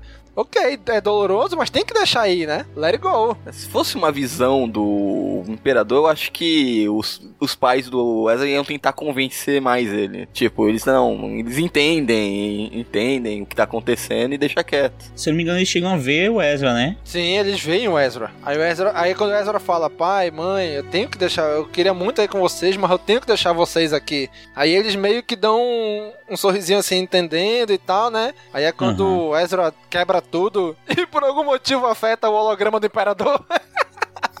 e mostra ele como Imperador mesmo. Ah, essa frase, é, Domingos, que o Ezra fala sobre ter encontrado a verdadeira família dele, casa um pouco com uma que, que acontece no início de algum desses últimos episódios, que a Ezra, que a Hera encontra o Ezra falando com uma foto dos pais deles, lembra? Sim, sim, é verdade. Depois da morte do Kenan já. Isso, ele fala uma coisa parecida, assim. O Ezra tá com a foto dos pais e tá lá falando que sente saudade dos pais, mas também fala sobre a família que é a Ghost e tal, e que ele tá entendendo as coisas. Então eu achei parecido, assim, essa cena. Pois é, cara. E aí os Stormtrooper, como sempre, um moleque flutuando ali, parado no ar e atirando não acertava, né? Caraca, velho, mas aí foi muito legal porque eles conseguem, na hora, ativar o, o escudo da, da, da cidade, né? Aí o Ezra entra lá na nave, na, na ponte da cabine do Tron. E, cara, e aí, aí quando eu vi o diabo da Carvaleia vindo, eu falei, não, cara, não é possível. Vocês trouxeram isso de volta! Não! Eu, eu, eu achei que era pessoal. Quando eu vi aquilo, eu falei, não, o Dave Filoni tá fazendo isso comigo, é pra mim. Eu fico na- enquanto eu tava vendo isso daí, tava na minha cabeça. A, vo- a voz do David falando, falando: Aí, filha da puta, fala que essa porra não serve pra nada. Fala que é inútil agora. Caraca, velho. Aí, sabe, eu achei uma solução, vamos dizer assim, bem mirabolante, né? E é, e é, e é o que o. O que o. Eu acho que é o Rex ou é o Gregor que fala. Que, ah, isso é uma solução bem Jedi mesmo, que as soluções mais improváveis são as que mais funcionam, né? Isso é típico do Jedi. O mais legal é que acontece da forma que o Bendu falou pro Tron. Sim, sim, isso foi muito legal, né? No final da temporada, da terceira temporada, ele fala, olha, Que tipo de criatura é você? Uma que você não tem o poder de destruir. Não é o que parece, porém. Você não pode ver. Mas eu sim. O que? O que você vê? Eu vejo a sua derrota, como muitos braços o envolvendo num abraço frio. Alguma coisa assim, tentáculos, alguma, alguma coisa desse gênero, e é como como termina, né? Pois é, cara, e aí, as baleias entrando no hiperespaço, cara, aí a era. Ezra, sai daí, é uma ordem e tal. Ele, olha, me desculpa, gente, não vou poder sair daqui, eu tenho que segurar eles aqui. E se lembrem, a força estará com vocês, sempre. Aquela frase clássica do Obi-Wan episódio 4 pro Luke, né? E aí, caraca, parece a visão assim desde dentro do, do, do, do Destroyer as paradas fora acelerando com tudo, né? Tipo, eles entrando no hiperespaço, né? Caraca, achei linda demais essa cena. De dentro, eles olhando tudo fora, acelerando muito rápido assim, né? E mais uma vez o Filoni consegue terminar, dar um fim pro personagem sem matar ele. Aham. Uhum. Pois é, cara. E aí a, a Price ali fica doida e morre junto ali, né? Na verdade, eu achei, eu achei que ia acontecer mais mortes, na verdade. Pois é, né? Só o Ken. Começaram já passando o Cerol no Ken, eu falei, Ih, já era. Começou o primeiro, é. só o primeiro, né? Mas, mas foi, foi uma pisada no freio violenta, porque depois. Aham, uhum, ninguém morreu, né? Só o, o, um dos comandantes lá, né? Clone. É, só um dos clones que já, já, não, já não tá em ligação mesmo. Nem o porquinho morreu, morreu e ressuscitou. Aham. É, não, ele. Eu percebi que ele não morreu pelo, pelo jeito que ele caiu. Ele deu uma voltinha, igual desenho animado, né? Tudo bem que é um desenho, tudo bem. Mas, tipo, ele deu uma, deu uma voltinha, botou a mão na. Quase botou a mão na testa, oh, morri. não, sei, não, sei, se vocês perceberam quando ele caiu. Ele... Aham, uhum, é, foi, é, foi meio dramático. Foi, foi meio dramático. dramático falei, esse, esse cara não morreu, não. mas assim, eu achei até que seria legal, né? Assim, bem heróico. Mas achei que, como ele já foi introduzido como um personagem de certa forma cômico, né? Ele como Rondo, então eu achei que ficou muito bem esse negócio de morri, não morri, sabe? Acho que contribuiu com esse lance da piada, sabe? Cara, e aquele. aquela gravação final do Ezra que ele deixou com o Chopper, que eles assistem depois na Ghost, cara, foi emocionante demais, cara. Falei, olha, não era o que eu queria fazer, mas era o que eu tinha que fazer. Foi o que o Kenan me ensinou, né? Vou sentir falta de vocês. Aí fala, Zé, tu pode ficar com o Beliche, Sabine, não sei o que, era, não sei o que, né? E vai falando pra cada um, né? Achei bem legal isso, aquela gravação final dele ali. É, ele, assim como o Kenan, sabia o que ia acontecer, deve ter tido uma visão, ele sabia o que tinha que ser feito e como ia terminar. Uhum. Então, é aquilo que eu falei, depois que o Kenan morreu, o Ezra, vamos dizer assim, ele se tornou um Jedi, deixou de ser um padawan e se tornou um Jedi. Sim, ele evoluiu muito como personagem. Dá até a impressão que o Filoni deixou ele chato de propósito na primeira metade pra gente sentir essa evolução dele. Pois é, cara. Aí, aí no meio que acaba a série, aí tem um prólogo, né? Vai dizer, ó, o que aconteceu depois? A Sabine. Durante, e aí, tipo assim, e agora? O que, que essa galera fez durante a trilogia clássica, já que a gente não veio nos filmes, né? Aí fala, olha, a Era e o Rex continuaram na rebelião, lutaram na Batalha de Endor, né? Que depois a gente vê isso em Forças do Destino, né? Force of Destiny, a Era lá.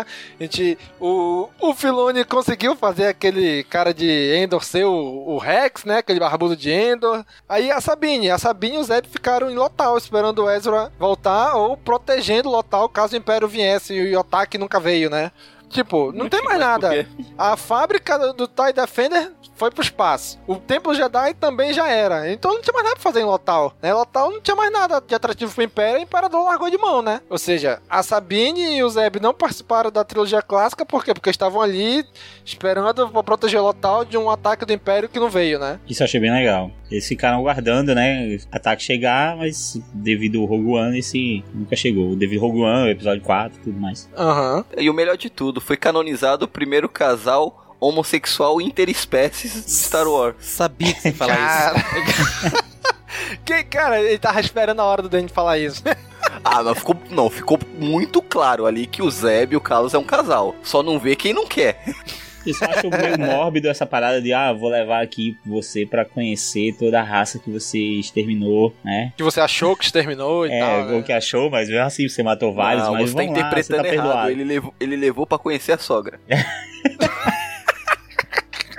Muito bom, é. Foi isso mesmo. É, olhando pra esse lado, eu aceito. Eu dou minha bênção.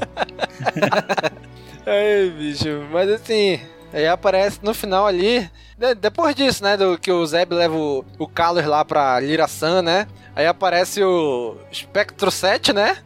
O, o sétimo integrante da equipe, o Jason Sindula, né? O bichinho Ca- feio.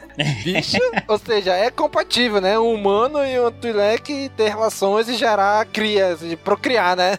É, então, aí me surgiu uma dúvida. No Clone Wars, teve um Um clone, clone. que desertou e ficou vivendo com uma Twi'lek. Ela tinha os Aham. filhos, mas os filhos já eram dela antes ou é filho do, do clone Já com era, ela? já era, era só dela, era só Mas, dela, mas não eram isso é dele. dito em algum Ele momento? só criou. Eu, eu, eu sempre assisti isso jurando que aqueles eram filho dele com ela mesmo. É, eu, eu acho que nos episódios não é dito, mas, tipo, a galera da produção, tipo, em coisas depois, acho que no site, é dito que não é filho dele. Ele é pai de criação, não é pai biológico, entendeu? Aqui não, aqui sim, é um pai biológico humano e uma mãe biológica Twi'lek. É que realmente a mistura de raça aí, surgiu um Twi Twi'lekano. Um híbrido. Humanolek, sei meio, lá. meio Twi'lek, se for seguir aí as Nasceu, coisas nasceu do... um bichinho feio. Isso que é verdade. É, porque ele é meio humaninho com a orelha pontuda, com a, a Esverdeada. toda verde, né? Meio bizarrinho mesmo. É um elfo, pô. Como isso ia aparecer numa cena rápida, eu acho que eles não se preocuparam em fazer um design bonito, legal. Eles fizeram de qualquer Não sei, jeito. mas isso mexe no, no cânone, né, da parada. Tipo, ah, então humanos com Twi'leks nascem bizarrinhos. Tipo isso.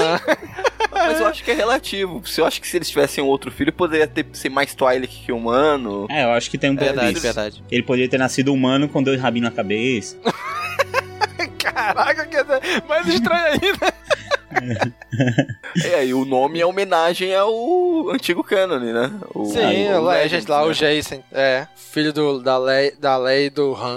E aparece no final o, o, o Gandalf de Star Wars, né? Já tô vendo. A Soca. Não, já aí já deixa deixa pra próxima série, né? Ou seja, esse final é aquilo que, a, que o Ezra falou pra Soca, né? Olha, quando tu voltar, vem me procurar. Aí ela chega lá com a Sabine e Sabine, vamos procurar o cara. Ele pediu. Né? E aí, já que o Lotal agora tá protegido, que o Império caiu, vão atrás dele. Aí já é a deixa pra próxima série. Ela encontra ele na próxima série. Ele é o Lor Santeca, todo velhinho. Ah! A questão é, o que que essa vaca da Choca ficou fazendo que não ajudou o Luke a combater o Império? Ah, Ou seja, é a missão ela da próxima animação, né? Ela atravessou o episódio 3 e agora atravessou o 4, o 5 e o 6, né? Sem fazer porra Caraca, meu nenhuma. irmão. Ah, é, isso é pós-episódio, isso é, verdade. Sim, é pós a Batalha de Endor. É verdade. Viu como mexer no, no na linha do tempo da cagada? Falei. Pois é. Assim, ela atravessar o episódio 3, pra mim ficou ok, ficou bem explicado. Agora, como diabos ela atravessou a trilogia clássica e não fez nada? Por quê? Eles provavelmente vão explicar de alguma maneira ainda, eu espero, Ah, vocês né? viram como ela Mas apareceu? até Ela agora- apareceu toda mística, com a roupa bizarra, com um negócio. Cara, ela tava fazendo alguma parada muito louca. Gandalf, é o Gandalf, pô. Ela tava enfrentando o Balrog. Sejam sinceros, se ela descobre que o filho do mestre dela tá vivo e destruiu o Império, tu acha que ela não ia lá trocar uma ideia com ele? Não, ela pode ir lá agora, né? Depois que acabou tudo, Não. pode ir lá... to- No momento que ela ficou sabendo que tinha um Luke Skywalker que destruiu a Estrela da Morte, ela não ia associar o nome Ela não pessoa? tava sabendo, Mas cara. Ela e tava como numa é que missão que durou toda a, tempo, toda, toda a trilogia clássica. Ela tava Pois é, a gente, a gente não sabe ainda o que, que ela fez durante a trilogia clássica. Se ela É. tava sabendo dos acontecimentos ou não. Mas realmente, se ela, no momento que ela sabe, ah, esse aqui é o Luke Skywalker. eh, Como é que é o nome dele aí? Skywalker? Pera Na lá. minha opinião, ela tava fechando portais por aí.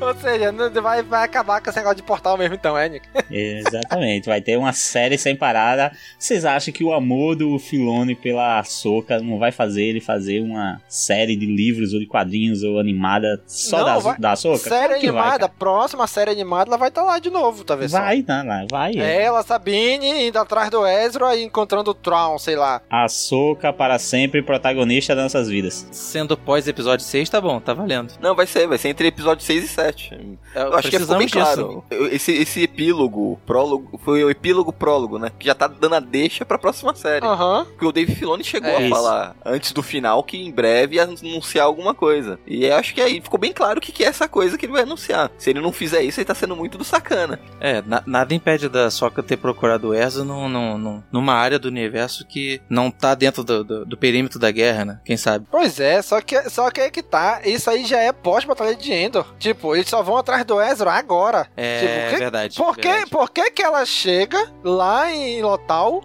escoltada por dois X-Wings, e não fez diabo nenhum pra ajudar durante a Batalha de Endor, ou episódio 5, episódio 4? São essas perguntas que serão respondidas, cara. Sim, eu, eu espero que sejam respondidas mesmo, porque até agora tá sem resposta. Mas eu, eu acredito, eu acredito que vão ser respondidas. É, vão ser respondidas do mesmo jeito que responderam quem é o Snoke.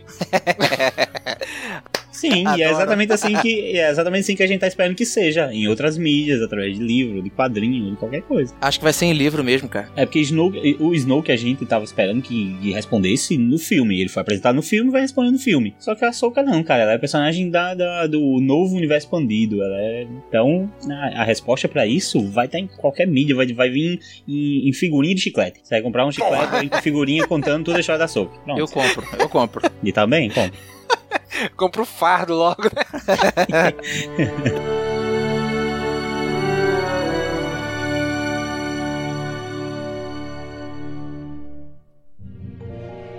Ei, amigo ouvinte, quer comprar DVD, Blu-ray, livro e diversos outros produtos de Star Wars? Então acesse nosso site castwars.com e clica nos banners da Saraiva ou do Submarino que estão espalhados pelo site. Valeu!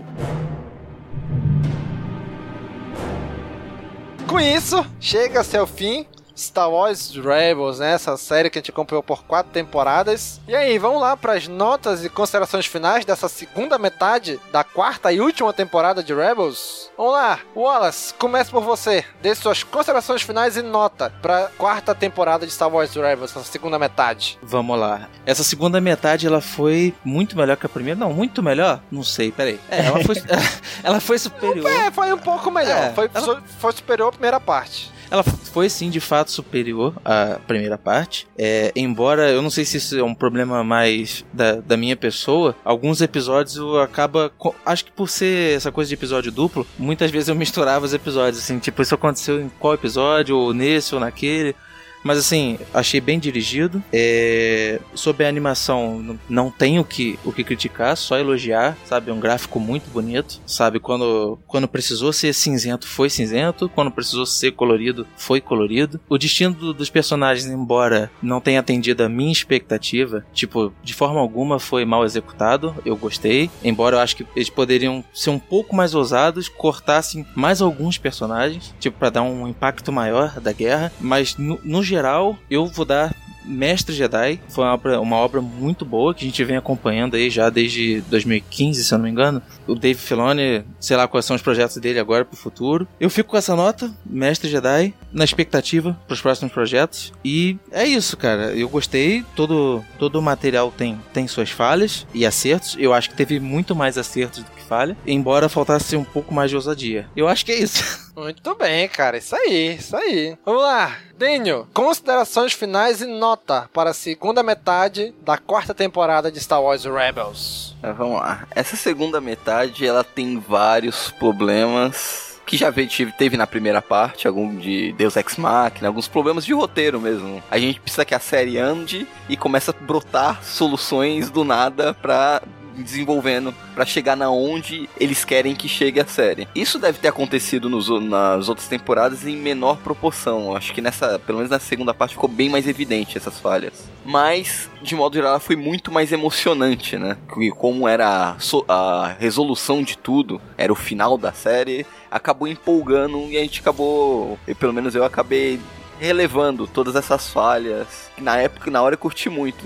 Agora combatendo um papo aqui que ficou, foi ficando cada vez mais evidente todas essas falhas no roteiro. Mas eu gostei muito, apesar das baleias. E eu acho que o Mestre Jedi é uma nota justa. Eu acho que fechou bem. Foi um final bonito. Todo o destino do Kenan, o Ezra conseguiu dar um final pra ele sem ter matado. Ainda bateu aquela covardia do Filoni em dar um fim pra Soca, né? Ele teima em não matar a Soca pra contrariar o pra contrariar todos. Mas eu gostei bastante do final, foi bem emocionante. É, ficou respondeu muitas coisas que foram perguntas que foram levantadas durante a série Rebels e esse epílogozinho no final, esse prólogo que deu aí, deixou várias outras, né? Sim.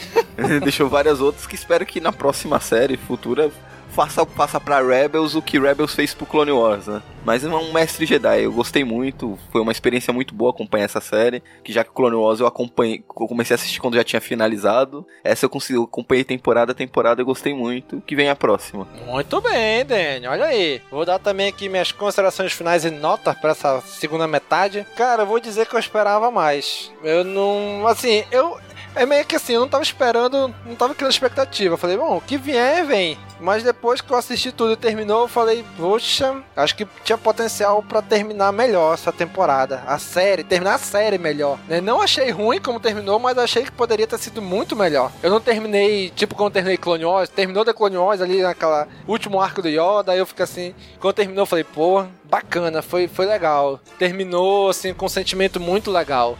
Já Rebels aqui não, não senti tanto isso. Tanto que quando eu reassisti essa segunda metade de novo pra pra, gravar, eu reassisti uma vez e reassisti de novo para gravar, né? E eu não senti, assim, no final, tipo, uma nostalgia, assim, uma sensação bacana, assim, sabe? Foi, ah, ok, terminou, ok. Não me senti ruim, mas também não me senti satisfeito, assim, vamos dizer assim, né? Então, para mim, eu queria dar um. Assim, eu, eu acho que não chega a ser um mestre Jedi, mas eu acho que Cavaleiro Jedi vai ser muito pouco pra esse final. Então eu vou acabar chegando no. Acho que tá mais pra Mestre Jedi do que pro Cavaleiro Jedi esse final, né? A minha nota. Então eu vou ficar com o Mestre Jedi esse final, que eu achei que ele poderia ter dado um final melhor, tipo pra Soca, pra, sei lá, alguma coisa assim. Ficou meio ainda em aberto algumas coisas, na minha opinião, né? Que, que eu já falei durante o cast, que eu acho que precisam ser respondidas. Tipo, o que, que a Soca fez durante a trilogia clássica? Em que momento ela soube que o Luke era filho do Anakin? Né? E o que, que aconteceu com Ezra e o Tron? Pra onde eles foram? O que, que aconteceu com eles durante a trilogia clássica? Eles também não apareceram. O Tron ainda tá vivo em algum lugar? Ele vai ter alguma ligação com a Primeira Ordem? Com o início da Primeira Ordem? Então, essas coisas eu espero que sejam respondidas numa outra série, num livro, em HQ, alguma coisa, né? Eu acho que ficou bem aberto isso daí. Mas vou ficar com o Mestre Jedi. João Carlos Nicásio. Eu.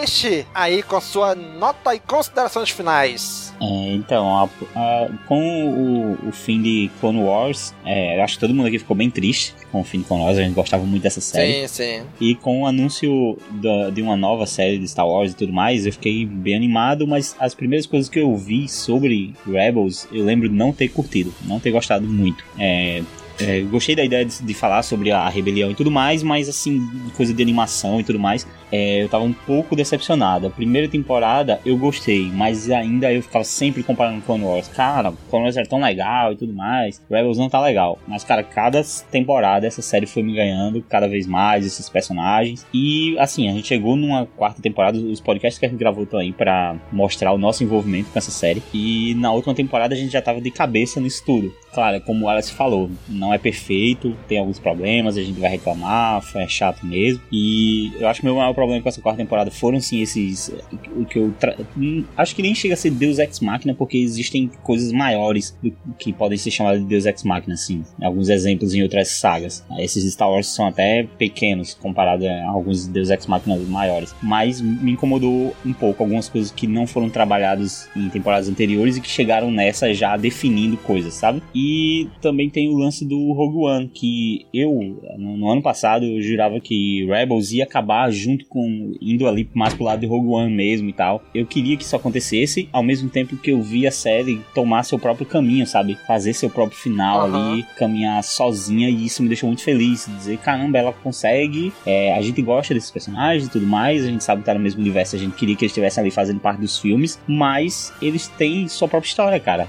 E eles fizeram sua própria história, fizeram sua própria, o seu próprio encerramento ali. Então, para mim valeu muito a pena toda essa saga, todos esses personagens e saber que a gente vai continuar acompanhando eles em sagas futuras, em outras mídias e tudo mais. Então, para mim essa temporada ficou com o Mestre Jedi também. É, e para mim é assim, é uma nota muito boa e que define é, esses personagens e, e essa história nesse universo incrível que é Star Wars. Muito bem, cara. Bom, e essa foi a nossa saga atrás de Star Wars Rebels. Esse aqui é o 11 episódio do CaminoCast, onde a gente fala de Rebels. Começamos lá no CaminoCast 34, em 2014 ainda, onde a gente falou sobre as expectativas para ainda vindoura série Star Wars Rebels. E hoje estamos aqui, quatro anos depois, falando do final dessa temporada, do final dessa série. Foi muito legal compartilhar isso com você, caro amigo ouvinte. E agora queremos que você coloque na área de comentários desse episódio o que você achou dessa segunda metade da quarta temporada, certo? Mais pra frente, provavelmente a gente ainda vai falar um pouco mais de Rebels,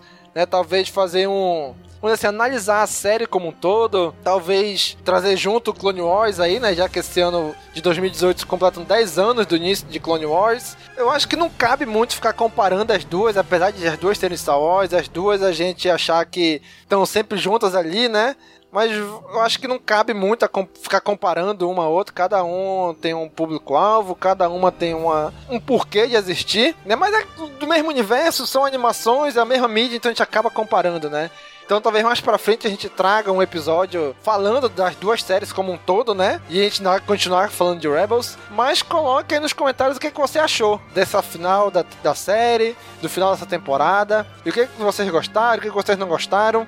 Continue esse episódio na área de comentários. E você já sabe, curte, comenta, compartilha, divulga nas redes sociais. E um abraço e até a próxima. Falou, pessoal. Tchau, tchau. Até a próxima. A revoar.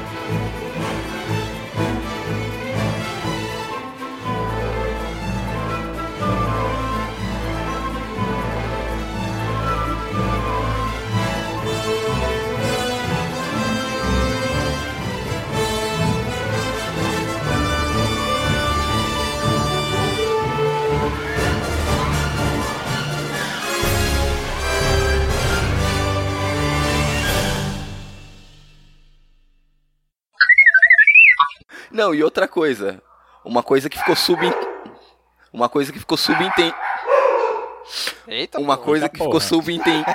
tá, esquece, continua aí, que não vai dar pra falar não. É só uma coisa. Massa. O pior episódio de Rebels é o do Iron Squadron. 6,6 a nota. O pior de, de, de onde? De, De todas as. De todas, no IMDB. Mas o pior avaliado.